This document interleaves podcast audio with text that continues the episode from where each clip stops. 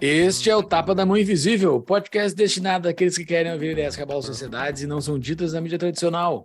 Bem-vindo, Paulo Fux. Bem-vindo, Júlio Santos. Tudo bem, cara? Tudo.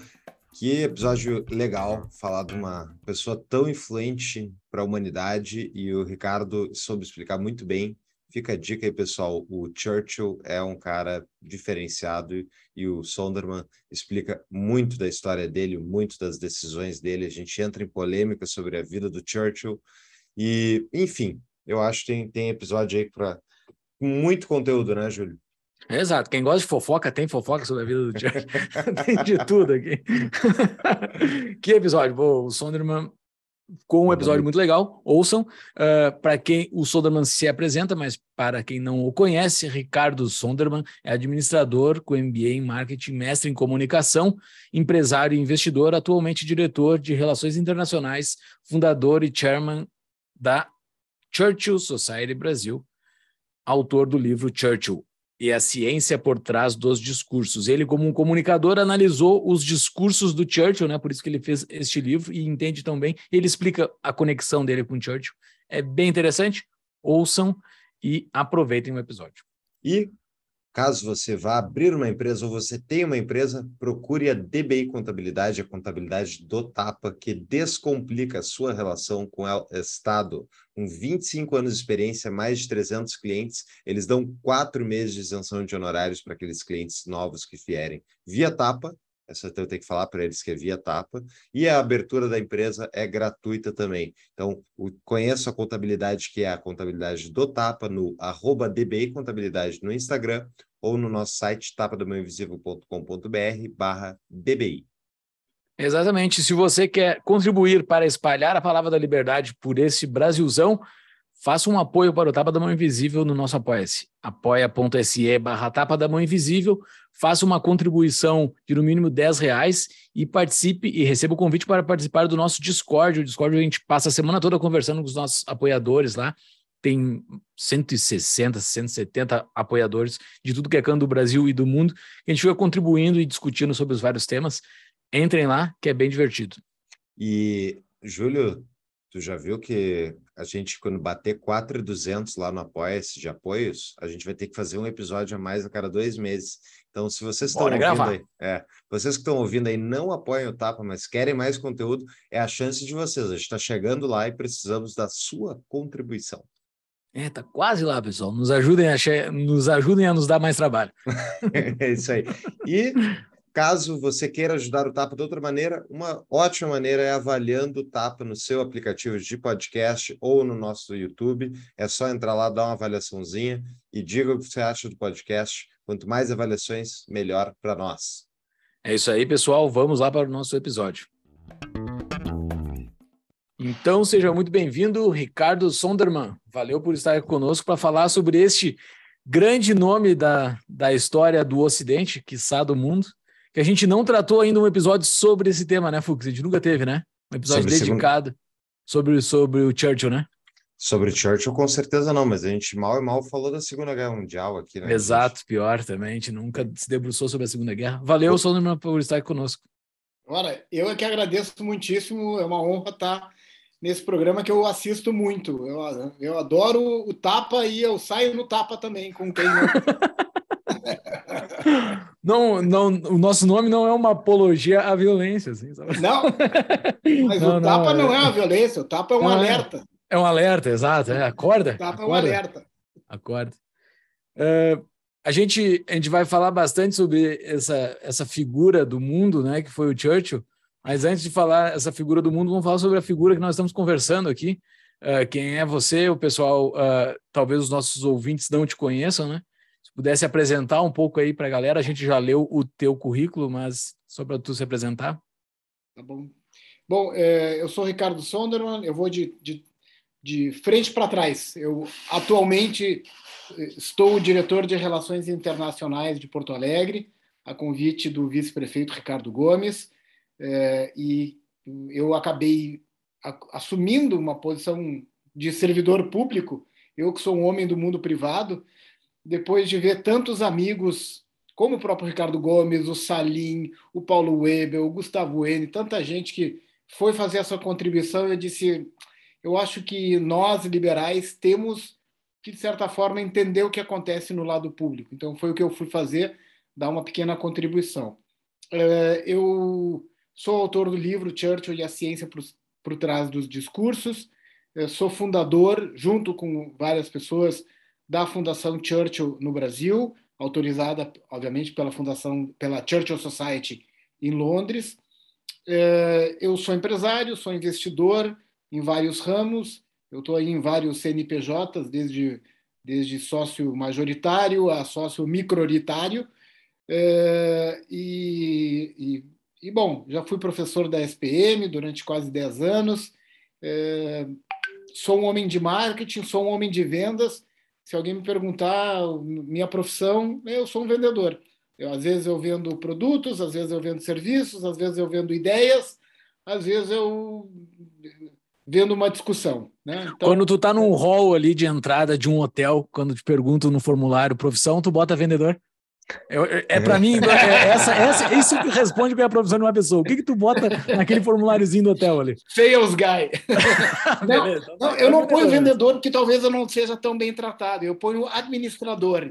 Dá uma, dá uma geral, né? Uhum. Eu usava administrador cara... antes, eu é. usava administrador. Hoje eu uso empresário porque administrador pode vir o conselho e me encher o saco. Então, como... Não, mas eu pago o conselho. Tá? Então eu ponho administrador. Ah, tá. Eu não porque como porque às vezes, como administrador, até consigo chorar um upgrade de quarto. como vendedor, eu não consigo. Bom, bom ponto. O Ricardo, eu queria começar ali a parte do livro para te explicar por que que tu escolheu uh, fazer esse livro, por que que tu fala sobre essa figura que é o Churchill, por que que o Churchill uh, te chama tanto atenção? É, bom, eu sou filho de refugiados da Segunda Guerra Mundial. Meu pai saiu da Alemanha em 1938. Minha mãe saiu de Viena também em 38. Ambos se conheceram no Uruguai, se casaram no Uruguai. Por que, que migraram para o Uruguai? Porque o Brasil de Getúlio Vargas não permitia a entrada de refugiados judeus depois de um certo período.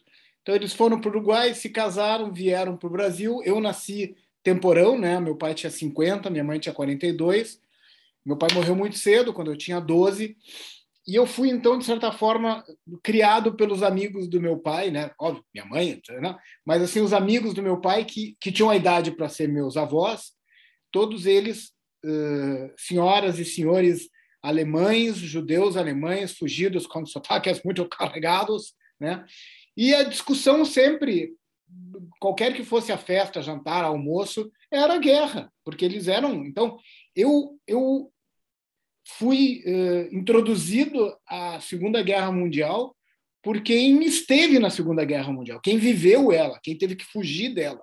Né?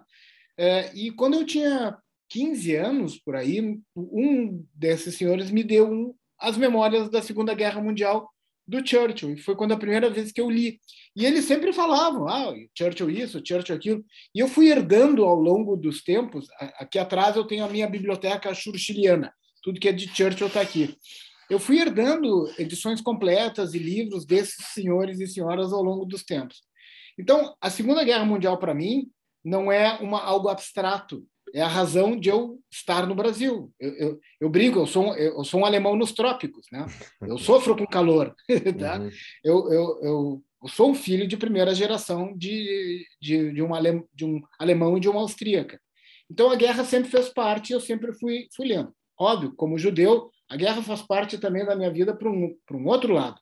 Afinal de contas, o Holocausto e tudo que aconteceu eh, na Alemanha e na Polônia, etc., os crimes perpetrados pelos nazistas eh, estão na minha carne. Eu, eu, eu, eu, eu não foi nenhuma nem duas pessoas que, que com as quais eu cresci que tinham tatuado no braço um número, tá? porque eram sobreviventes de campos de concentração.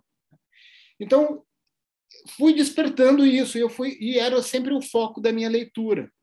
Uh, fast forward, em 2011, eu comecei a dar aula na SPM em 2008, e eu assumi a coordenação da incubadora da indústria criativa.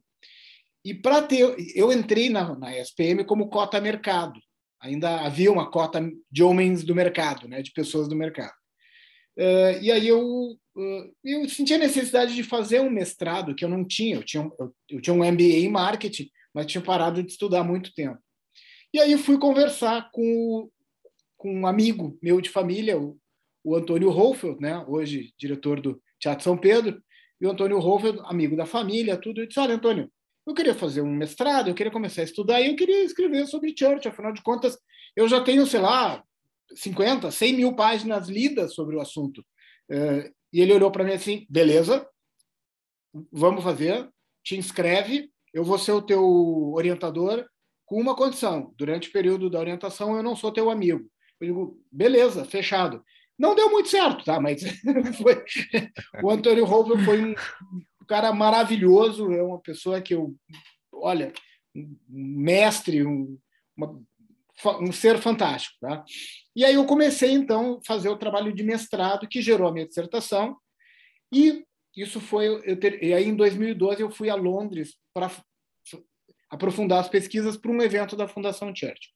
Entreguei em 2013 e aí em 2017 eu faço uma visita um dia para tomar um café com Hélio Beltrão, por uma ideia maluca lá, não sei o quê. E aí entra na sala o Alex Catarino e o Hélio diz assim: Alex, o Ricardo tem uma dissertação de Churchill. E o Alex, naquele jeitão dele, é, escreveste sobre Churchill? eu quero ler a sua dissertação. a imitação foi boa, foi excelente. Mandei, mandei para o Alex.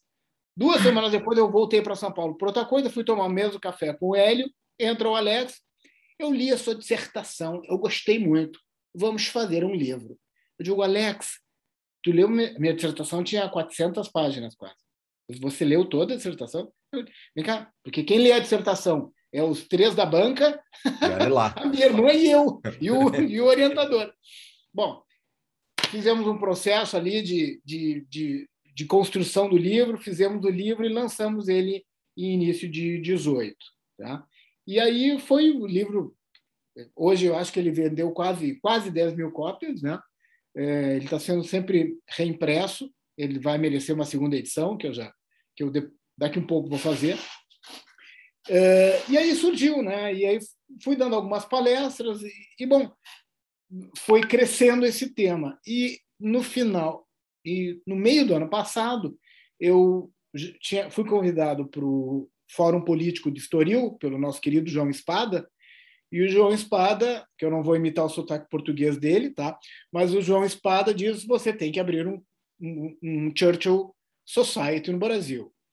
E aí fizemos. Então, entre os fundadores está o Ricardo Gomes, o Alex Catarino, o Bruno Garchag, o Márcio Coimbra, é, o Rafael, é, Rafael Biga Machado e o Henry Chazan.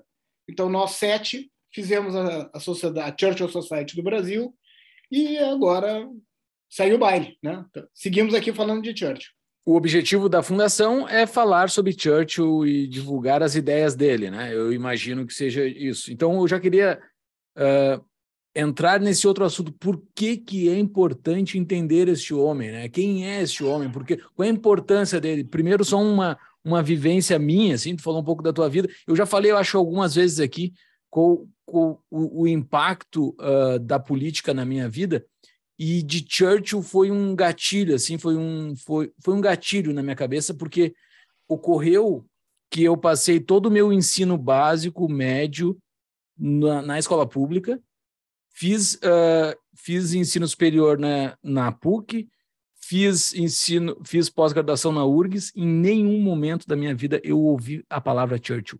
Eu, eu sempre gostei de história, sempre foi, foi algo que sempre me encantou assim, tanto é que eu tinha, quando eu era mais jovem, eh, eu tinha inclina, eu era inclinado para a esquerda por toda a escola pública que eu que eu que eu que eu passei. E no momento que eu me dei por conta que existiu essa pessoa, tipo no meu mundo, né, que faz parte do, do jeito que o mundo é organizado hoje, eh, Ele, ele, ele, ele mudou a forma como o mundo é organizado hoje e ninguém nunca me falou da existência desse cara. Aquilo me deu um gatilho, assim, eu, meu Deus do céu, como é que ninguém nunca me falou desse nome? Eu nunca vi esse nome, eu nunca vi um filme desse cara, não, nada, zero, zero. Daí aquilo eu comecei a debruçar, assim, e ver a importância desse cara, né?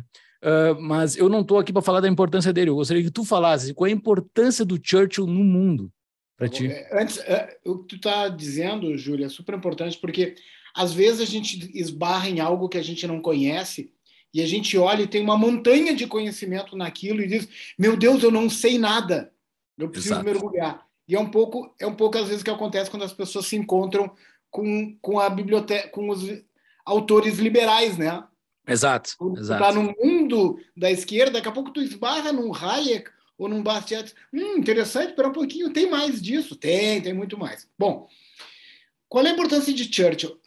É, o objetivo da Fundação Churchill uh, é manter o legado e divulgar o legado e os feitos e, as, e, e o pensamento de Winston Churchill. Por quê? Eu acho que, ao menos para mim, o que mais me chama a atenção de Churchill é o fato de ele ser um homem absolutamente igual a todos nós. É um homem que ousou. Ele tinha uma frase que dizia: Eu prefiro a ação do que a inação. Ele fez por fazer acontecem duas coisas. A gente acerta e a gente erra.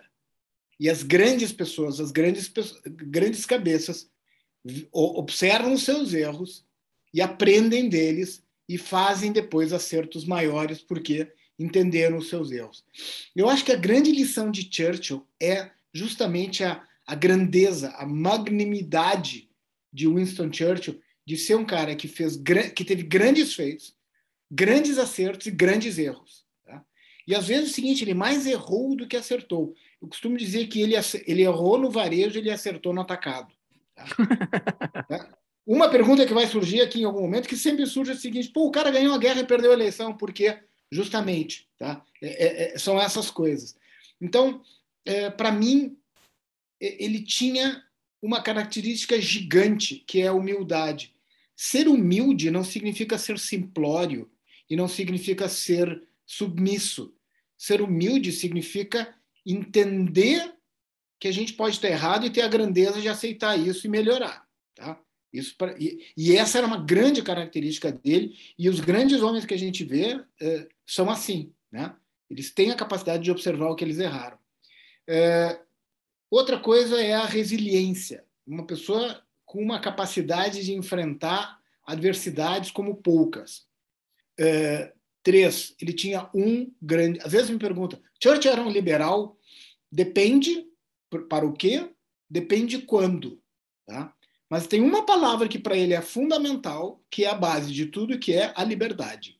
Né? É um pouco o que Lord Acton diz, né? Vou defender a, a, vou defender até a morte a sua liberdade de dizer mesmo que eu não concordo, tá? Então Churchill resume de certa forma, e ele foi eleito o maior de todos os ingleses, não é por acaso porque ele resume dentro da sua personalidade milhares de anos de, de, de inteligência e de conhecimento da psique, da literatura, da política, eh, do imperial, do imperialismo britânico, tá? Então ele é um homem que nasce num império que nunca dorme, né, da rainha Vitória, e ele vai trespassando o tempo entre as grandes modificações do século que a gente ainda vive hoje. Ele vê o nascimento do socialismo e do comunismo e ele percebe a maldade do, do a maldade da tirania e o que está efetivamente por trás. Tá? Um dos motivos do que ele porque ele perde a eleição é porque ele queria seguir a guerra contra a Rússia e libertar a Tchecoslováquia e a Hungria, até porque ele tinha um amigo que tinha uma bomba atômica e o outro não tinha. Tá? Então, é, ele queria seguir a guerra, os ingleses disseram, não, não, I wanna go home. Tá?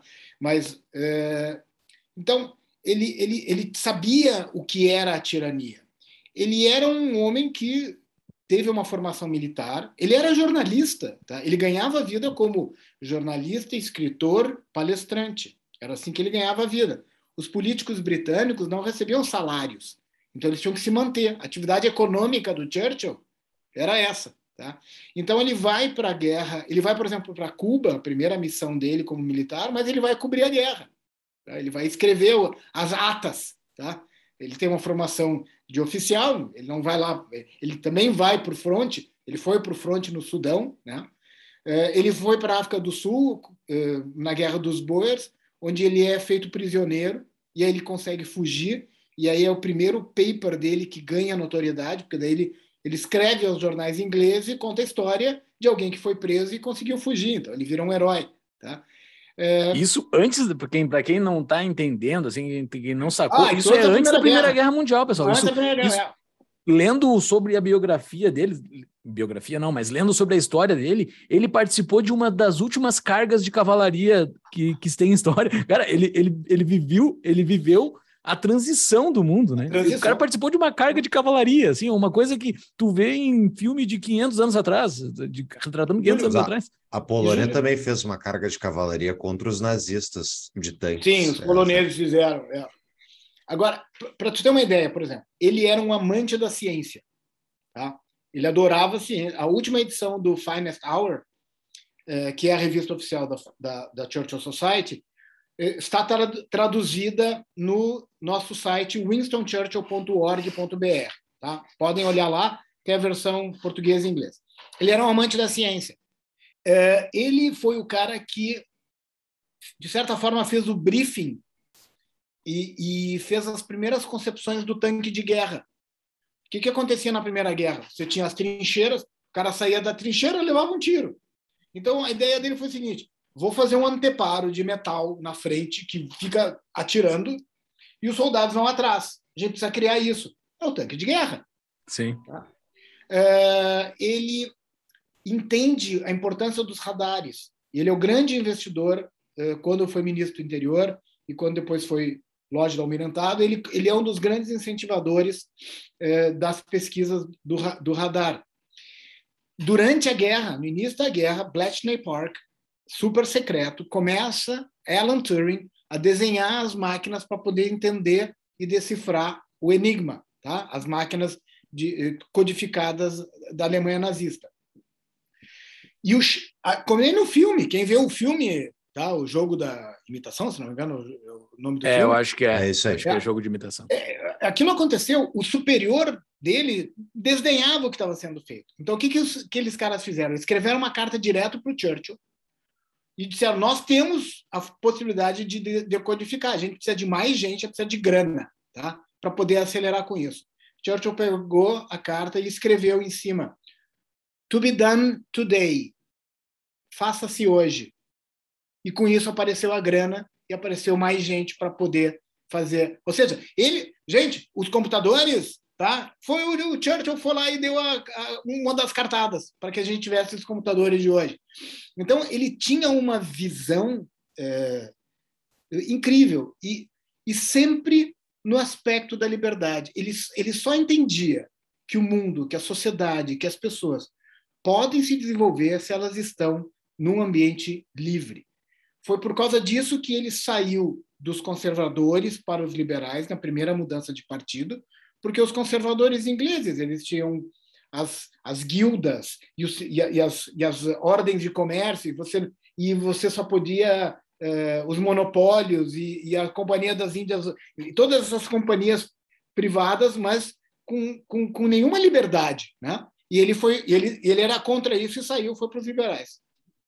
Mas por que, que ele, por que, que ele não era um liberal? Ele não era um liberal na concepção eh, total da palavra. Ele, por exemplo, ele foi entender Hayek e Mises no segundo mandato dele, lá nos anos 50. Não era algo que era eh, que tava fazia parte dele. Ele não, ele não era um cara, por exemplo, ele não, ele não era um leitor de economia. Ele não era um cara que poderia discutir Adam Smith, tá? Ele não tinha esta profundidade.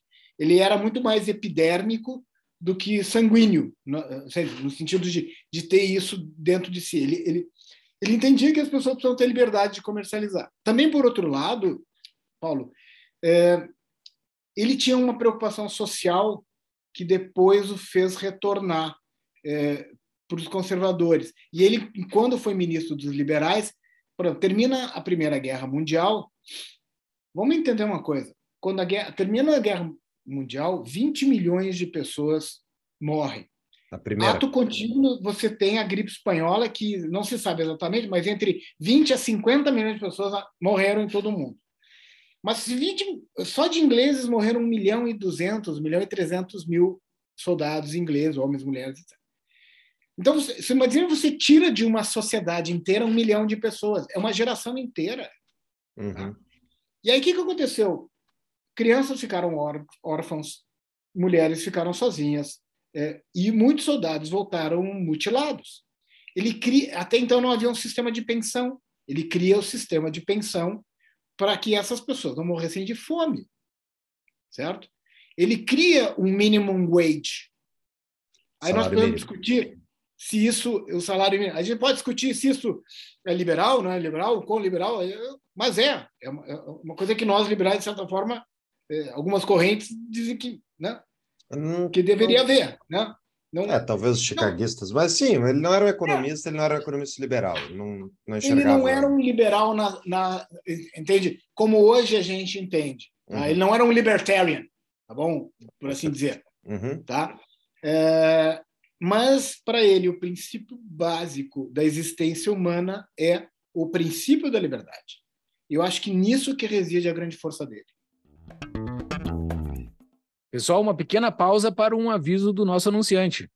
Desde 2016, eu presto assessoria administrativa para o escritório de advocacia da Voglio de Souza Advogados Associados. O escritório destaca-se pela defesa de milhares de pessoas lesadas pelos famosos planos econômicos brasileiros. Logo, eles entendem bem a lógica de atuação estatal. Conheça mais sobre o escritório em davoglio.com.br. Voltamos para o nosso episódio. E a avaliação que ele faz da, uh, do cenário antes da Segunda Guerra Mundial, ele é, é, bem discutido isso, né? Se o mundo sabia ou não sabia dos campos de concentração, por que, que os países entraram de fato em guerra. E tu acha que o Churchill e as informações que ele tinha, eles sabiam do que estava sendo cometido na Polônia, na Alemanha, contra os judeus? Durante, durante a guerra, tu diz. É, digo até antes, quando é que ele, quando é que ele sabe, quando é que ele ah, descobre? É, quando isso é esse, óbvio, algumas pessoas conseguiam fugir e conseguiam mandar os seus relatos, e isso era sabido, tá? Mas não era sabida a extensão disso, tá? Por exemplo, é, eles, eles poderiam saber que havia um campo em algum, na, na Polônia, etc. Mas eles não sabiam que haviam centenas de campos. Tá? E quando a gente fala dos campos, é importante que a gente entenda o seguinte: existem vários graus, tá? Como é que era, como é que foi feito o trabalho nazista uhum. de eliminação? Primeiro você concentrava as pessoas em guetos. Então você tirava a população de vários lugares, botava ela num lugar que cabia 10 mil pessoas, botava 100 mil pessoas. Tá? As pessoas morriam de fome, morriam de tifo, de doença, assim por diante. Depois essas pessoas eram colocadas antes de ir para os guetos, essas pessoas iam para campo de triagem. Minha mãe esteve num campo de triagem. Minha mãe sai em novembro, final de novembro, início de dezembro de 38, e é mandada. Minha avó, meu avô e ela são retirados de casa pela Gestapo e são colocados num trem, ainda de passageiros, e mandados para a fronteira da Polônia para um campo de triagem. Aí eles viam os documentos. Como meus, meus avós e minha mãe tinham documentos válidos, tá? Eles tinham, eles podiam sair de lá. E aí um parente descobriu eles lá, tirou eles de lá, eles pegaram um navio em Gênova, foram para o Uruguai. Tá? Quem não tinha documentos válidos ficou preso nesse campo de triagem. Quando começa a guerra, eles são embarcados pros, para os guetos. Dos guetos em, em vagões de carga para campos de trabalhos forçados. Tá? Daí, dos campos de trabalhos forçados, sempre havendo uma seleção velhos, crianças, etc., eram, aí começam a ser levados para os campos de extermínio e para os fornos crematórios. Tá? Não havia, talvez, um entendimento da extensão. Uma coisa que a gente precisa entender é o seguinte: eu sou judeu, eu poderia estar indignado com isso, mas eu tenho que também entender do ponto de vista logístico. A Polônia está depois da Alemanha. Os bombardeios maciços sobre a Alemanha só foram possíveis é, com a entrada de novos aviões, os Liberators, os B-24 e os B-17, as fortalezas voadoras. Tá? Então, antes você não, e os Lancasters. Antes de 30 de 42 por aí, eles não tinham aviões em quantidade para fazer esses bombardeios maciços. Eles vão tendo e depois que eles entram na França, eles começam a colocar os campos na França e a partir daí eles vão voando para lá. Eles não tinham autonomia para conseguir bombardear as linhas, os trens que levavam os prisioneiros judeus para os campos de extermínio. Mesmo que eles destruíssem as linhas de trens, isso é fácil de repor. Uma linha de trem, cai uma bomba. É isso que o Ricardo está falando, pessoal. É, é um argumento que é muito usado aos críticos uh, uh, de Churchill, né? Que, que Churchill não parou os trens, né? Por que, que os aliados, como todo Churchill sendo o maior líder, não parou esses trens, né? Daí o Ricardo respondeu agora com maestria aqui a é, distância, né? O negócio é, era muito longe. Né? É, e, e Júlia, a extensão do negócio, da, da, da, da, da violência e da maldade, foi sendo conhecida à medida que os russos foram entrando Polônia dentro. E aqui tem que se fazer um crédito tá? ao general Zhukov e depois ao general Eisenhower, que a primeira decisão do Estado-Maior, dos dois, quando eles começaram a liberar os campos de concentração, foi não Eisenhower, americanos, Zukov, americanos, uh, Zukov, o general Estado-Maior, de não destruir os campos de concentração, para que ninguém nunca dissesse que aquilo não existiu. Pelo contrário, eles então faziam com que as populações locais, Eisenhower fez isso na Alemanha, ele, ele fazia com que as populações locais das cidades de lá fossem para dentro dos campos para eles verem o que estava sendo feito ali. Tá?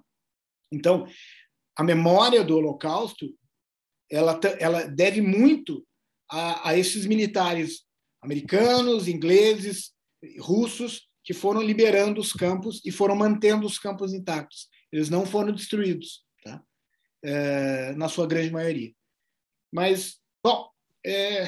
Mas, bom, esse era o cenário todo que estava acontecendo ali naquele momento, que é quando os, o Churchill vai ascender politicamente. Mas, uh, se puder dar uma, um preâmbulo. Tá, isso, que... é, isso é depois. É, eu queria saber o que, que aconteceu antes, então, para o Churchill ser lá. o cara que foi considerado para ser primeiro-ministro. Churchill era um cara. Ele tinha uma frase que era ótima, que é o seguinte: é um cara vaidoso, tá? Como todo político. Uma não, né? Ele tem é? ele, frases, é, é absurda a quantidade que ele tem, né? Ele tinha uma frase que dizia o seguinte: se todos somos insetos, eu sou um vagalume, tá? Bom. aí, Bom, ele foi ministro, depois da Primeira Guerra Mundial, ele foi ministro, uh, uh, Chancellor of the Exchequer, que é o ministro da Economia. Ele foi, ele foi ocupando várias posições. E ele, ele cometeu muitos erros. Tá? Ele cometeu, por exemplo, ele adotou, ele readotou o padrão ouro em 26. Óbvio, ele não sabia o que ia acontecer em 29, tá? Mas em 29 a crise de 29 é ainda mais severa porque você tinha um padrão monetário complicado. Tá? Não, poder o, passar o, por aqui. Só um parênteses, não foi o problema padrão ouro, é que eles voltaram padrão ouro an, numa equivalente, anterior. equivalente a um anterior. poder de compra anterior a eles terem injetado muito dinheiro na economia. Então é tipo, sei lá, vamos tabelar o dólar agora em 3 para 1, tá, mas e a diferença? De onde é que vem a diferença? A diferença foi impressa, entendeu? Não tem como botar 3 para 1 por tabela. Então foi essa a cagada que eles fizeram. E ele também ele, ele, ele foi comprando brigas, ele foi ele bom. E aí o que que aconteceu? Ele ele caiu no ostracismo. Ele passou a ser o bufão, tá? Aquele cara que eh, ninguém mais acredita, que as pessoas cansaram de ouvir. Tanto que os governos de 29 a 39 são governos conservadores e ninguém chama ele para ser parte do governo ele cometeu politicamente, é, ele tinha, tinha uma frase, na guerra você só morre uma vez, na política várias. Então, ele, ele tinha saído dos conservadores, foi para os liberais, depois voltou para os conservadores. Isso aí, assim, é dupla ofensa. Né? Então, ele, as pessoas já dizem assim, não, Churchill só fala bobagem, ninguém mais acredita nele, deixa ele lá.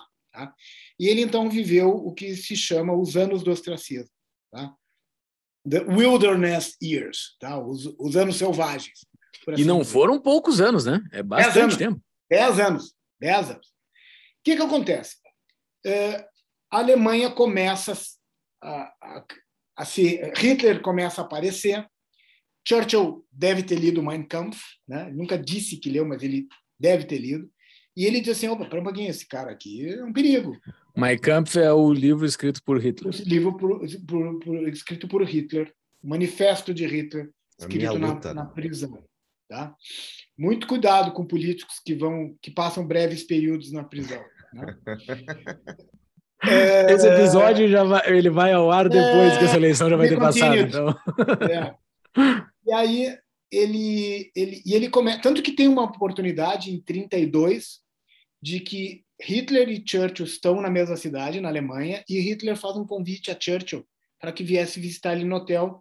E Churchill diz: Não, com esse cara eu nunca me reunirei. Olha só. E aí ele começa, então. Aí Hitler vai é, rearmando o exército, reocupa a Renânia militarmente, é, começa a fazer começa, cria uma, apresenta a Luftwaffe, né, a, a Força Aérea Alemã, e aí começa o processo de gradativamente eliminando as liberdades na Alemanha e perseguir os judeus uh, internamente. Tá? Aí ele... E lembrando, né, eh, na Primeira Guerra Mundial, a Alemanha perde e, e ela tinha que ficar baixinha, né? Ela não podia se militarizar, Sim. né? Ela não, não podia, podia... Tinha uma força limitada. E eles Exato. começam na, na surdina a fazer isso. Tá? É, então ele, ele, ele, e ele vai alertando: olha, gente, tem um problema aí, esse cara, esse cara vai gerar problemas. A gente não pode levar ele frouxo. E começa então a política de apaziguamento dos, dos governos ingleses para com Hitler. Aí Hitler começa a realmente ter mais força militar e ele então ocupa, é, ou anexa a Áustria.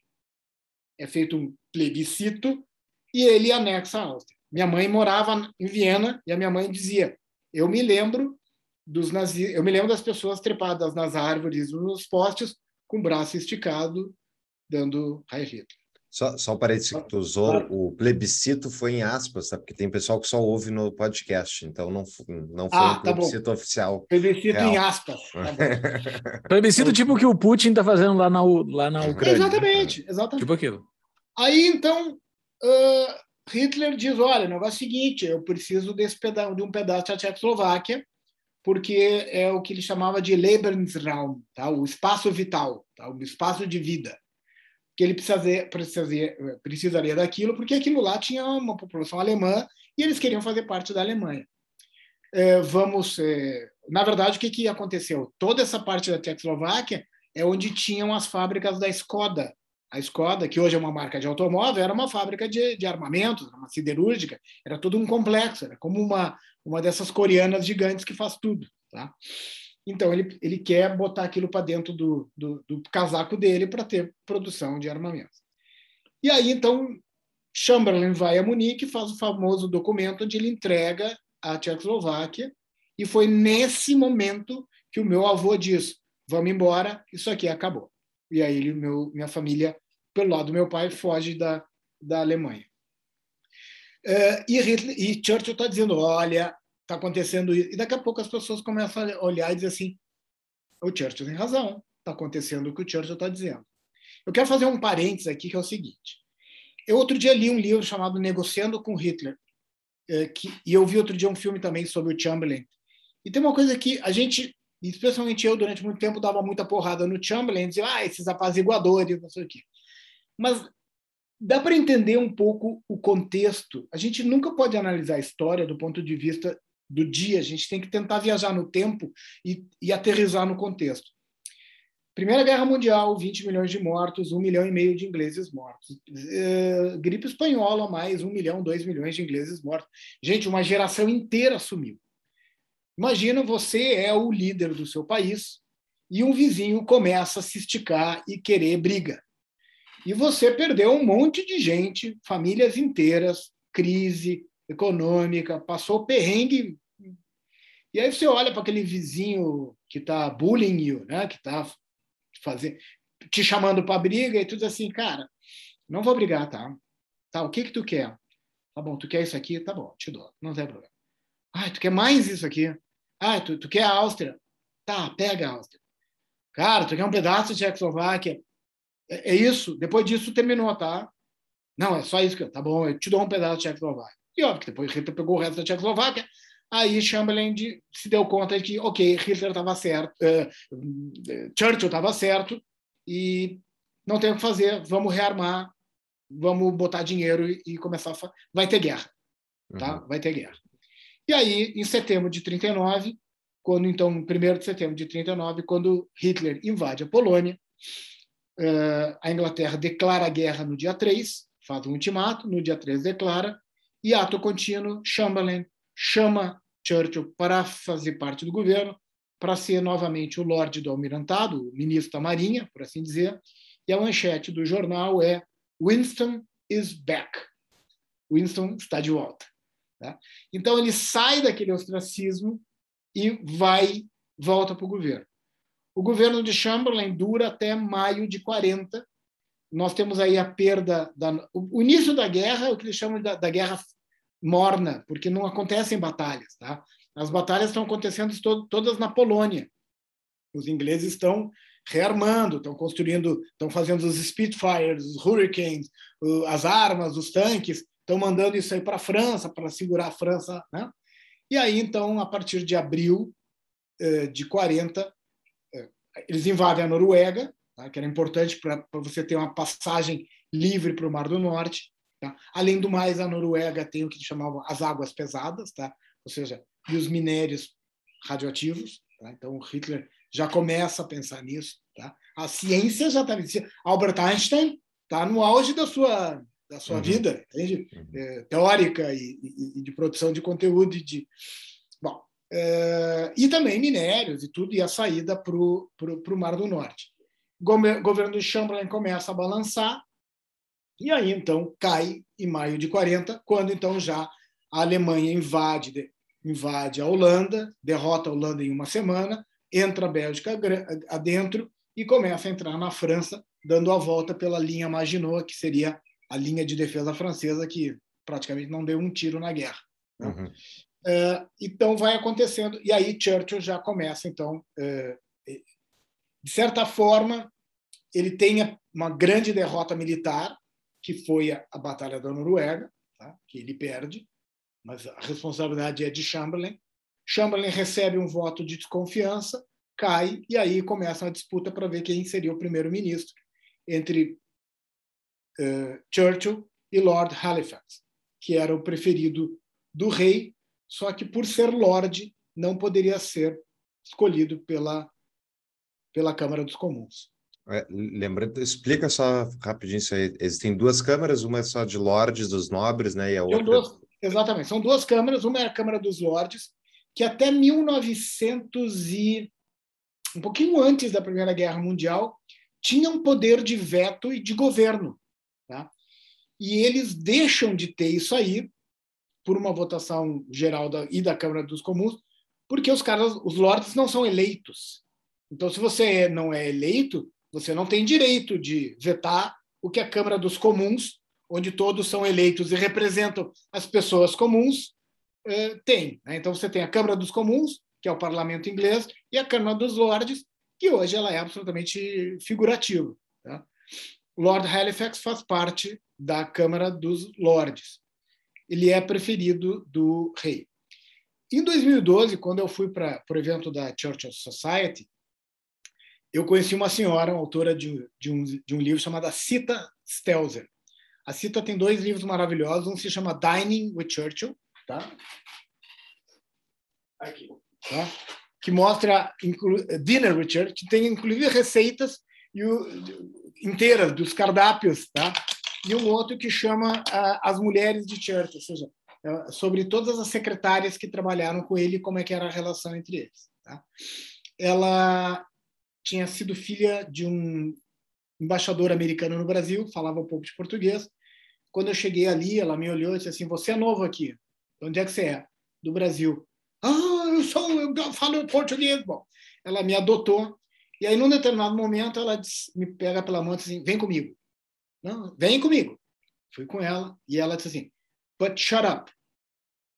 Então, entrei numa salinha e tinha lá umas 10 pessoas e, na, e nesta sala Mark, Martin Gilbert, Sir Martin Gilbert, que é o maior, um dos maiores escritores sobre guerra eh, ingleses. O maior biógrafo de Churchill estava lá porque uma das palestras seria dele. Então tem uma conversa ali, bem fechada, e eu ali, bem quietinho. E lá pelas jantas, ele, ele, ele pede para que as pessoas se apresentem, e ele diz, por favor, vocês querem fazer alguma pergunta? E aí eu levantei o dedo, olha, eu queria saber o seguinte, se não tivesse sido Churchill o escolhido e tivesse sido Lord Raleigh, ele me interrompeu no meio, não deixou eu terminar e disse, estaríamos todos falando alemão. Hum. É, e aí tem uma cena, tem uma cena legal que aconteceu mesmo, né? Que uh, quando o quando o parlamento se reúne e diz, ok, esse vai ser o cara, ele tem que ir até o rei e o rei o chama e o rei pede para que ele forme um governo. O rei não gostava do Churchill em princípio, depois ficaram grandes amigos. Tá? Ele não gostava, tinha muita desconfiança porque Churchill era o bufão durante 10 anos, era o chato da galera. Tá? É, é, tipo assim, quando começou a guerra, é aquele cara que disse: Eu falei, eu falei, eu disse. Ninguém gosta desse cara. Exato. Ninguém gosta. Aí o rei disse, e o rei olha para ele e diz assim: Tá, é, tu sabe por que, que eu te chamei aqui, né? E o Churchill, que era um cara que prezava a monarquia como poucos, e a tradição, a coisa, e diz: Sua Majestade, eu não tenho a menor ideia de que por que estou aqui. Aí, o, aí o rei diz assim: ok, eu quero que você forme um governo em meu nome. Mas, ah, formarei, muito obrigado, com a honra. Mas ele põe o rei no papel do rei, tá entendendo? Não, não, tu vai dizer a frase que tem que dizer. Tu pode ser o rei, mas. Cumprir as tradições. O cara, o cara era sensacional, né? E, e quando ele Uh, essas defesas, a gente vai falar um sobre os discursos, né, que é o teu livro, que tu analisa 12 discursos, uh, que tem frases muito emblemáticas, assim, da história humana, né, ali nesse, no meio desse discurso. Mas ele defende, ele defende muito a Inglaterra, evidente, ele é o, o cara, o líder da Inglaterra, mas ele defende algo mais que a Inglaterra, né? Ele defende o Ocidente, assim, ele defende um jeito de viver ocidental, pelo menos pelo que eu li, assim, pelo que eu consegui entender, assim, ele, ele defende, que nem tu falou, né, é, é a liberdade que ele está defendendo, o, o, jeito do, do que nós, como um todo, conseguimos nos conectar com aquele discurso dele. Eu, brasileiro, consigo entender bastante daquele discurso e a lógica daquele discurso e o que, que ele está defendendo. Eu me encaixo muito bem naquilo, né? E não é algo específico. Por isso que, por isso que é ele o cara e não é. A gente não está conversando aqui sobre o Roosevelt, sei lá. O Roosevelt foi o que financiou toda a bronca, foi o que pagou tudo, mas não era um grande líder. O líder era o Churchill, o cara da, o cara da França, então nem se fala, né? É, é incrível o que, que o cara falou. Por que, esse discurso, na, na, tua ciência ali, que tu destrinchou os discursos, o que, que o Churchill tinha de tão especial naqueles discursos, assim, que tem essa conexão tão grande quando tu lê aquilo? Churchill, ele domina a língua inglesa com perfeição. Ele era um péssimo aluno no colégio, tá? Péssimo aluno. E aí teve uma hora que os professores, ele tinha que aprender grego, latim, francês, ele não, não, não tinha jeito. Então, em Harrow School, onde ele estudou, o que, que eles fizeram? Eles pegaram os burrinhos, os alunos burrinhos, e botaram numa sala e disseram assim: vocês vão só estudar inglês. E, ou seja, aquelas 10 mil horas do Malcolm Gladwell, ele começou antes dos outros. Uhum, tá? uhum. Então, ele, ele tinha um conhecimento, e ele lia muito e ele, ele, ele decorava muito. Ele, ele, ele tinha um domínio da língua inglesa. E ele não tinha um ghostwriter, ele escrevia todos os discursos. Tem uma frase que ele diz o seguinte: hoje farei um discurso longo porque não tive tempo de fazer um curto. então ele ele escrevia tudo, ele ele ele editava, obviamente ele editava, a secretária escrevia, mandava para ele. Eu tive a alegria e a honra de no Churchill College em Cambridge pegar na mão sangue, trabalho, suor e lágrimas. E ele está todo rabiscado. E aí eles me mostraram um vídeo, o Alan Pepper, que era o diretor da escola, mostra um vídeo que Churchill, antes de ele, ele põe o discurso no púlpito, tá? não era exatamente esse, mas ele colocava o discurso no púlpito, enquanto as pessoas estavam ali se ajeitando, ele estava lendo e fazendo anotações até o último momento de fazer um discurso. E aqui tem uma coisa muito inglesa. Eu imagino, vocês acompanharam, imagino que aqui, quem está nos acompanhando, acompanhou a morte da rainha, acompanhou as, os discursos todos. Vocês repararam uma coisa em todos os discursos feitos de proclamação do rei, os discursos do rei, do parlamento, blá blá blá. Vocês repararam uma coisa? Hum. Todos os discursos são lidos. Não tem um discurso de improviso. Não tem político balançando os braços, parecendo boneco de posto de gasolina. Uhum. Todos os discursos são lidos. Porque ler um discurso na Inglaterra é um sinal de respeito à, à tua audiência. Sinal que tu te preparou. Uhum. O cara que faz de improviso não se preparou. Tá? Uhum. Então ele tem esse domínio. Tá? É, sobre os discursos, o que, que tem de, de eixo? O discurso começa dando a real. Olha aqui, gente. Nós estamos ferrados. A França caiu, a batalha da França terminou. Agora vai começar a batalha da Inglaterra. Essa batalha vai ser dura. Essa guerra pode durar meses, anos, longos e terríveis e duros anos. Ele dá a real. Tá? Ele não floreia. Uhum. E aí ele continua depois. Então, ele tem uma caixa, ponto, real. Segundo momento, segundo ato, por assim dizer, do discurso. O que, que a gente tem que fazer agora? Tá? A gente tem que lutar, a gente tem que se preparar. Esse é o nunca se render, né? esse. Eu, estou dando um exemplo. A lógica esse, é a mesma, né? Eu estou dando ah, a lógica. Entendi, tá? entendi. A, a, gente tem que trabalhar, a gente tem que pegar em armas, a gente tem que falar com os americanos, a gente tem que. Tá? Todo mundo tem que fazer alguma coisa. Ato 3. Só vamos conseguir juntos. E só tem um caminho: a vitória. A vitória acima de qualquer custo, a vitória acima de qualquer coisa, a vitória, a vitória, a vitória. Jamais vencer, jamais, jamais, jamais, a não ser ao bom, sabe? Então, tem uma lógica de construção entre te dou a real, te dou o caminho, te dou a esperança e eu termino dizendo vamos embora, vamos nessa, tá? Bora lá fazer isso. Um call to action aí, no fim.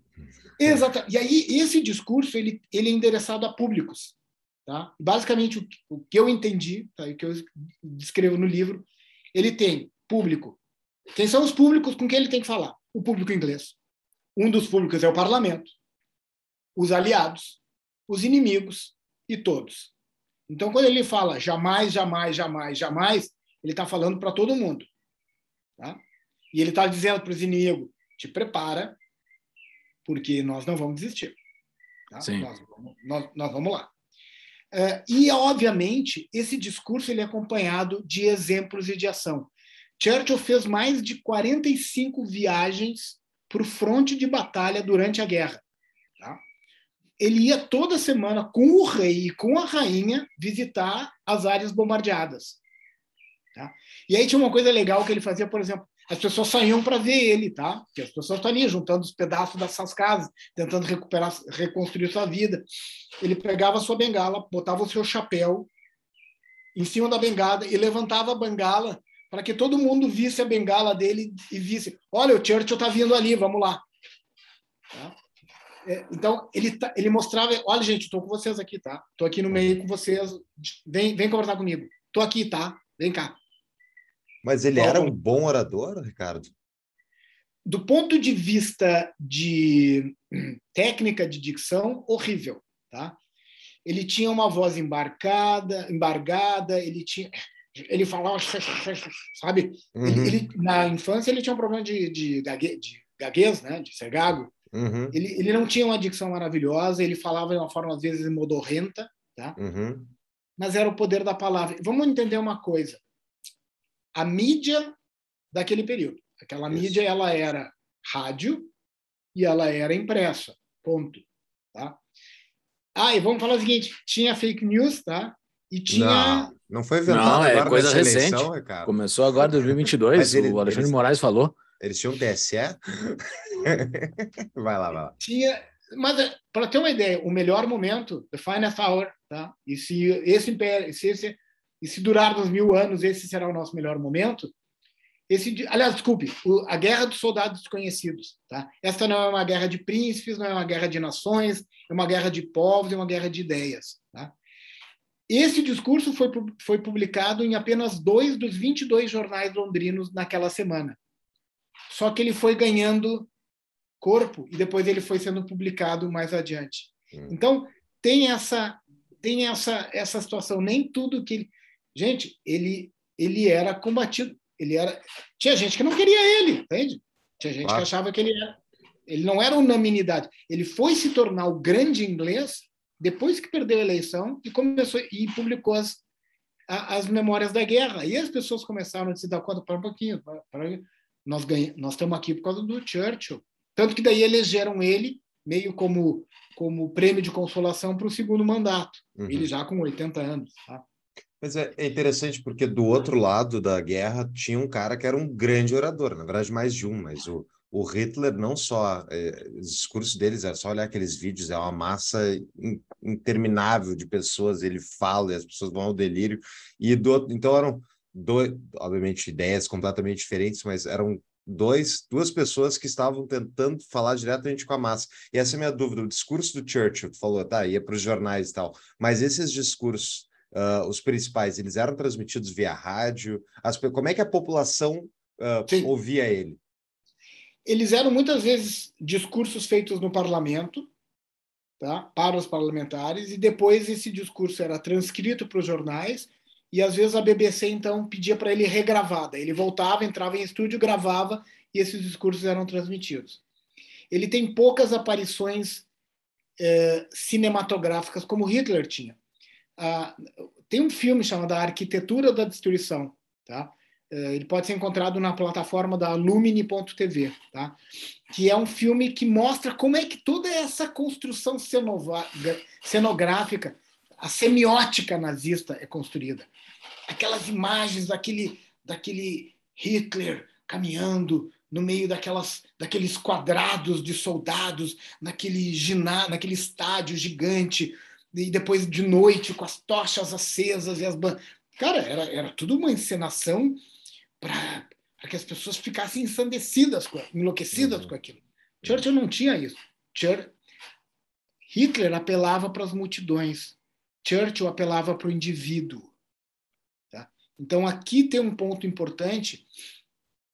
Nós, como liberais, ou seja, dentro do que eu entendo de liberalismo, o maior valor da liberdade é o, o- poder do indivíduo. Né? Não existe maior, maior minoria do que o indivíduo. Né? Sim.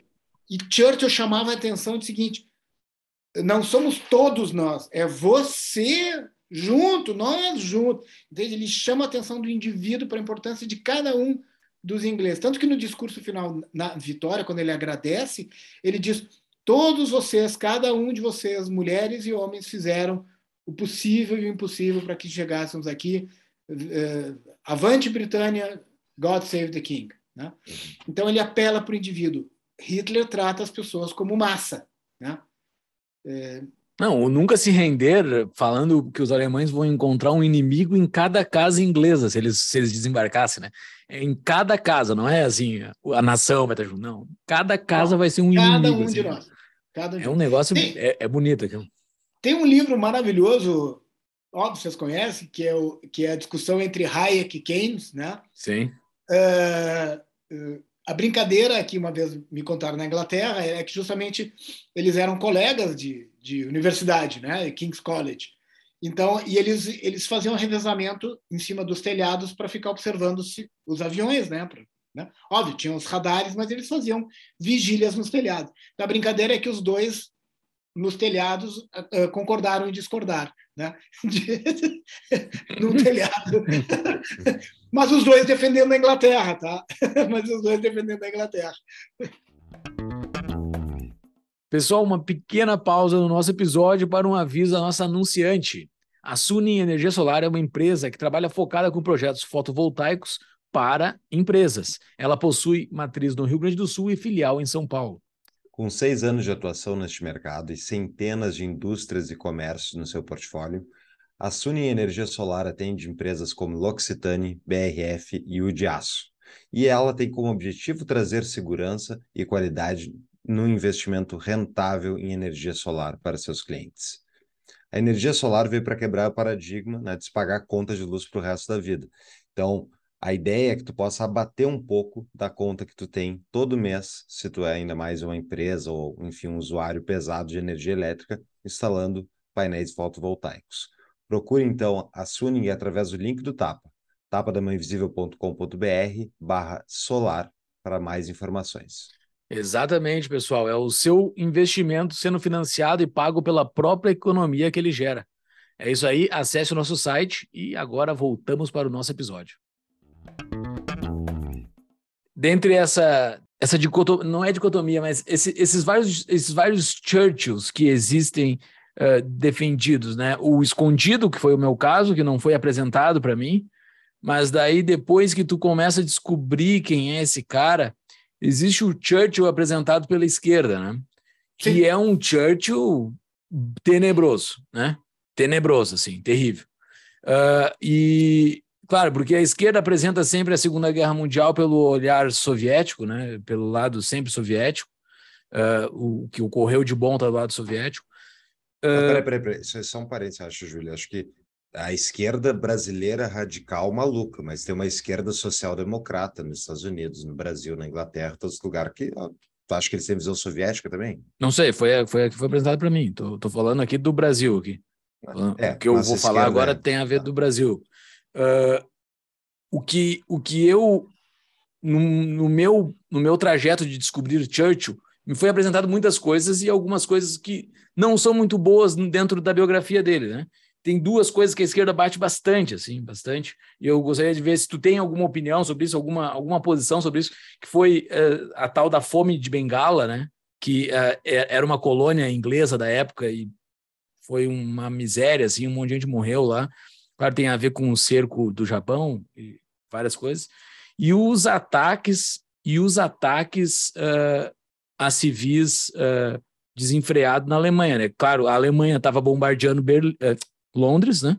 E daí depois começaram a bombardear a Alemanha em ambientes civis, né? Uh, o, o, qual seria a defesa de Churchill ou qual é a tua posição? O que que tu acha disso, assim, desses atos dele? Legal. É, sobre a fome de Bengala tem vários aspectos, tá? Desde um problema climático, tá? Um, uma inversão de, de, de, de, de climática que, que, quebrou safras, desde a, a, também a a interrupção de, de cadeias de suprimento pelos eh, japoneses que já estavam vindo na direção de Bengala, Birmania, etc. Tá? Também tinha um aspecto eh, de que a Índia, daquele momento, ela reunia o Paquistão e Bangladesh e aí tudo isso era Índia, tá? Paquistão, Bangladesh e Índia era Índia. E você tinha então muçulmanos hindus, e dentro dos hindus as divisões de castas, certo? Então, as autoridades hindus que, que, que, que faziam a administração do dia a dia nas províncias, que não eram ingleses, administravam dentro da estrutura de castas. Tá? E eles, então, eles interromperam o suprimento, tá? pra, preservando-se Tá? Uhum. Então tem todo um aspecto bastante complicado. Tanto que Churchill, durante muito tempo, ele, ele, não, ele não era completamente contra a independência da Índia, mas ele defendia que o processo de independência da Índia fosse feito de forma mais lenta e gradual, por quê? Porque ele previu a catástrofe das guerras entre o Paquistão e a divisão do Paquistão Oriental do Ocidental, né, que depois virou o Oriental virou Bangladesh, e que haveriam milhões de mortos nesse fluxo entre hindus saindo dessas regiões muçulmanas e indo para a Índia e dos, e dos muçulmanos saindo da Índia e indo para essas regiões eh, mais, muçulmanas, Paquistão e Bangladesh, e que nos, na, onde eles se cruzariam haveriam disputas e haveria morte, como efetivamente aconteceu. Então, muito da fome de, Bangla, de Bangladesh, eh, dessa fome de Bengala, né, está relacionado a essas disputas entre hindus, muçulmanos e dentro dos hindus as disputas de castas. Sobre os bombardeios, tá? é, Londres foi bombardeada é, mais é, fortemente entre é, julho, agosto de 40, tá? até o final do inverno, até o final do inverno de 41, ou seja, janeiro, fevereiro de 41. Tá? Tem um livro maravilhoso, esse aqui, tá? tem em português, tá? o Esplêndido e o Vil, que fala deste período, tá? que é muito legal. E, e aí depois, com o advento das V1 e das V2, Londres continuou sendo bombardeada. Tá? Teve um período que não houve bombardeios, porque os, os alemães estavam ocupados com a Rússia, tá? e quando eles foram perdendo a Rússia e foram tentando segurar, eles começaram a fustigar os ingleses de novo. Então tinha um certo uma vontade de payback. Tá? Uhum. Havia também o sentimento dois, havia o sentimento de que nós precisamos quebrar a moral do povo alemão, assim como eles tentaram quebrar a nossa moral. Tá? Houveram erros, obviamente. O, o, bombardeio de Dresden foi algo absolutamente desnecessário. É, esse é o que mais se fala, né? O bombardeio esse é um de Dresden, bombardeio é a cidade não é uma cidade industrial, não é, um, não é uma cidade que tinha uma bifurcação de trens, que tinha uma, um ramal importante de trens. Ela tinha zero importância. Tá? Assim, e as fotos é bizarro, eles, eles reduziram não. a nada a cidade. Assim, foi, foi arrasada. É, por exemplo, tem uma cidade em, na Alemanha chamada Kassel. Kassel, sim, ali tinha a fábrica da Messerschmitt. A fábrica tinha muita coisa. Tá? Tanto que ali tem, tem uma, uma, um evento de artes, né? que é a Quinquenal de Kassel. Kassel tem uma montanha que ela tem um, um, um, uma estátua de um Atlas gigante em cima da montanha. Então aquilo era o, sim, era o sinal de que e ela, ela vem a montanha e a montanha desce e tinha, Cássio tinha embaixo nesse vale. Então os aviões vinham, olhavam aquele Atlas e começavam a despejar as bombas. Cássio foi arrasado, sobrou muito pouca coisa. Então os objetivos militares, sim, foram utilizados, agora foram cometidos os erros. O que, que, aconte, que, que acontecia? Você precisava parar o potencial de produção de armas na Alemanha. Você precisava terminar com, com isso. Tá? E, e então, é, e vamos combinar o seguinte: os bombardeios daqueles, daquele período, vamos até os bombardeios da época do Vietnã eram absolutamente improdutivos. Eu digo, 70% das bombas caíam fora de alvos uh, militares. Porque essa estratégia de tapete de bombas, você vai largando as bombas, elas vão caindo. Mas é aleatório é, o negócio. Né? É, hoje, tu tem um míssil, tu marca no GPS, diz, olha, ele acerta, ele entra pelo, pela janela do banheiro. E tá? ainda assim eles matam um monte de gente que não, não era para morrer. Imagina tá? aquela efeito, época. Chama efeito colateral. Tá? Uh, aí eu volto, por exemplo, o seguinte: uh, a engenhosidade uh, de Churchill e, e, a, e, o que ele gostava tanto de engenharia. Os, alemães, os ingleses precisavam destruir as barragens de produção de energia elétrica. Então, para isso, você precisa destruir as barragens de água. Então, a barragem de água é algo vertical. Você vem com um avião jogando bomba de cima para baixo, não tem como acertar. Tu tem que acertar a, a barragem de frente. Então, eles criaram uma bomba. Quando a gente brinca de jogar pedra no lago, a gente joga aquela pedrinha, ela vai picando. Eles criaram uma bomba que ela tinha toda uma capa de borracha, que ela era jogada do avião, ela era picando na água, e quando ela batia contra a parede da barragem, ela entrava para dentro da barragem e explodia dentro. Uhum. Tá? Só que toda essa tecnologia, olha, quanto mais tecnológico um equipamento desse, mais caro. Tá? E na guerra ali, você, nesse período da guerra, no, nos últimos seis meses, eles precisavam dizimar a Alemanha. Eles precisavam gerar a rendição incondicional da Alemanha. E para isso você precisava quebrar a moral do povo. E, de certa forma, fazer com que o povo se revoltasse contra isso. Não tinha como, tá? mas eles. Erros foram cometidos, sim, diversos. Tá? Mas foi a estratégia daquele contexto, daquele momento. Eu faço uma leitura desses, desculpa, Fux, Não, desses, desses, desses Dado bombardeios. tá bom, tá bom. Cheers. Uh, esses bombardeios foi semelhante com a estratégia de Hiroshima e Nagasaki, né? Basicamente isso, assim, tu, tu, tu faz com que tu faz com que o outro ceda na marra, assim, né? É, é, é, é uma decisão extremamente horrível, mas, é, mas, mas só que os alemães conta... não cederam, né? Porque não, não existia a bomba atômica ali naquele momento, né? Tem uma conta, tá? É, de Hiroshima e Nagasaki. Os americanos, por exemplo, Iwo Jima, tá? Uma ilha no meio do nada, tá? Tinham 30 mil soldados japoneses. Sobraram menos de mil porque os japoneses lutavam até a morte. Uhum. E morreram 20 mil soldados americanos e, sei lá, 40 mil feridos. A troco de nada, troco por uma ilha não, que não tem uma nada. Ilha que era, uma ilha que era importante, porque ali você podia pegar o B-29, era, uhum. era a estratégia do hop, hop, hop, né? que eles iam pulando de ilha em ilha para poder chegar no Japão.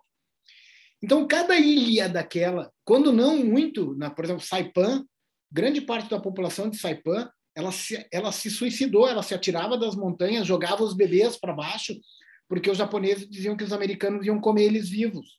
Tá? Uhum. E a população se autoflagelou, porque acreditava naquilo, era loucura já dos japoneses. Os americanos fizeram uma conta de que se eles, para pegarem uma ilhazinha de nada, morriam 50, 60 mil pessoas de cada um dos lados e mais não sei quantos mil feridos, para conquistar o Japão por meios tradicionais, invadir o Japão, atacar, blá, blá, blá, eles precisariam de 5 milhões de soldados eles calculavam o número de baixas americanas e aliadas e um milhão e meio de soldados e entre 10 a 15 milhões de japoneses mortos. Uhum. Tá? E mais dois anos de guerra. Então a guerra teria terminado em 47, em agosto de 47, a um custo de 20 milhões a mais de mortos. Dando certo, né? Dando certo esses números aí, né? Ganhando a guerra, tá? Cara, não dá, não tem como. E a bomba atômica foi estava sendo desenvolvida, tá? A bomba atômica, o, o, início da bomba atômica, ela é, ela começa na Inglaterra, tá? E aí quando americanos e ingleses começam a é, fazer os tratados entre si, Churchill transfere os cientistas e toda a tecnologia que já tinha sido desenvolvida na Inglaterra para o Manhattan Project. Uhum. Tá? Porque você criar uma bomba atômica, uma fábrica, fazer uma bomba atômica na Inglaterra, você corria o risco de ser bombardeado. Isso não aconteceria no meio do deserto no Novo México. Uhum. Então, ele transfere tecnologia, porque os ingleses já tinham essa, essa, esse conhecimento, tá? e une com os americanos e começa a desenvolver em Lausanne. E o interessante é o seguinte: os americanos tinham só duas bombas, Slim Boy e Fat Boy. A bomba Exato. de Hiroshima, a bomba de Nagasaki eram as únicas duas que eles tinham. Se os japoneses não tivessem se rendido, óbvio, os americanos iam produzir mais, tá? Exato, mas foi um baita blefe, né? Foi um baita blefe, né?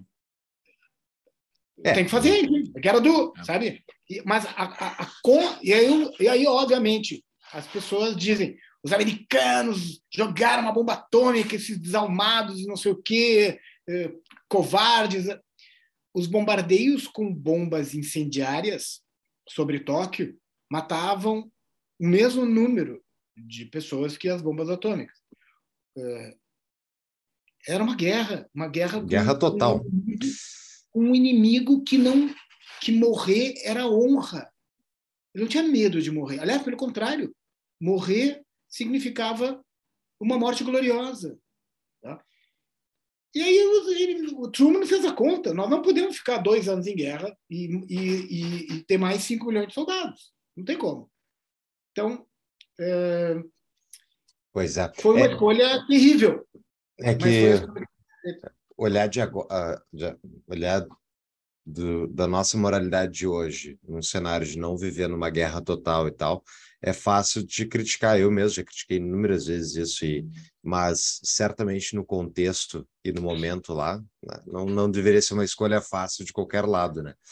Não, e total. essa escolha do Churchill de mandar o projeto para os Estados Unidos, né? Tu tem que ter, tu tem que ter uma visão estratégica muito, muito boa, né? E, e o laço que os Estados Unidos têm com com a Inglaterra, com o Reino Unido, é absurdo e o, e o Churchill valorizou muito isso, né? Ele, ele costurou esse, esse enlace desde o início, né? Desde o início ele sempre costurou o enlace com os Estados Unidos total, né? Total, eles sempre tiveram total era, conexão, né?